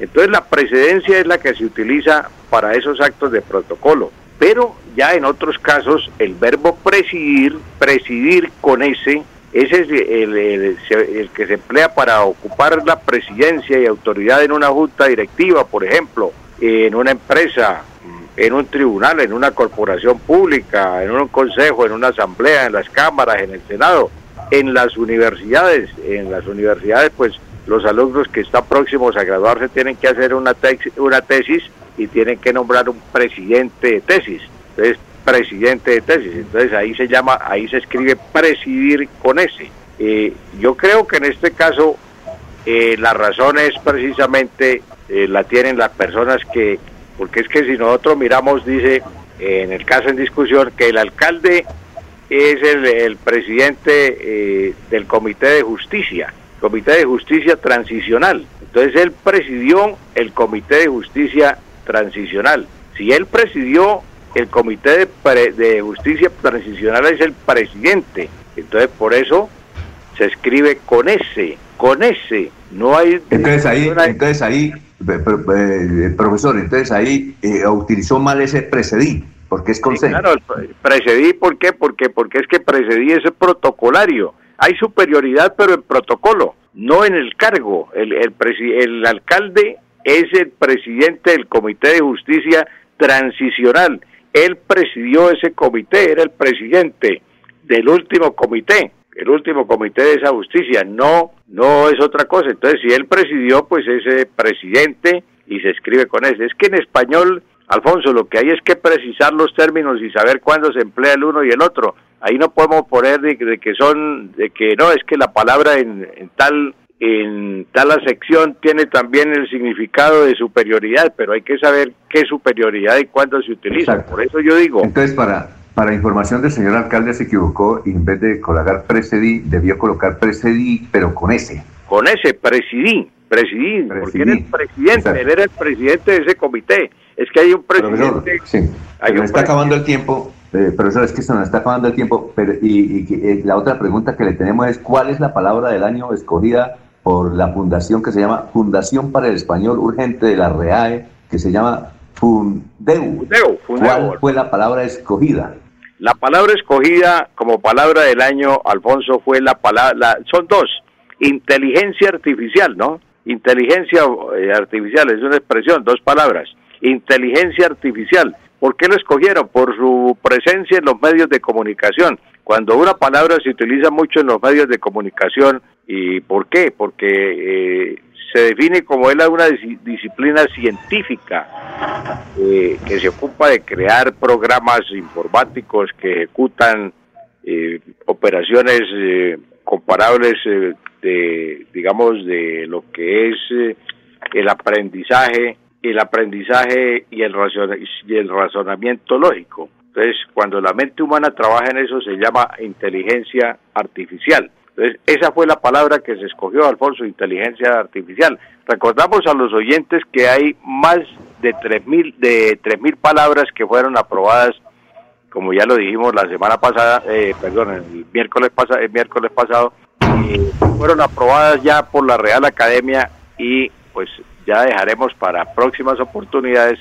ir eh, diciendo qué palabras fueron aprobadas eh, por el, por el, la Real Academia Española, pero como son tantas, vamos escogiendo las de uso común y corriente y las vamos eh, comunicando a nuestros oyentes, Alfonso. Sí, profesor, feliz año. Eh, nos vemos eh, a partir del 16 de enero. Gracias por estar con nosotros y que tenga mucha aventura el año entrante, profesor. Lo mismo le deseo a usted, Alfonso, un feliz año y para todos los oyentes, para todos nuestros amigos, para todo el cuerpo de radio, el cuerpo de periodistas de Radio Melodía para todos los oyentes un feliz año. Bien, perfecto. Eh, la de irnos, eh, Jorge. Don Alfonso, la pregunta que hoy muchos colombianos se hacen, ¿quién, ¿a quién van a enviar al sepelio de Pelé? Está bueno. A ver, la de irnos, Laurencio, en, en Barbosa.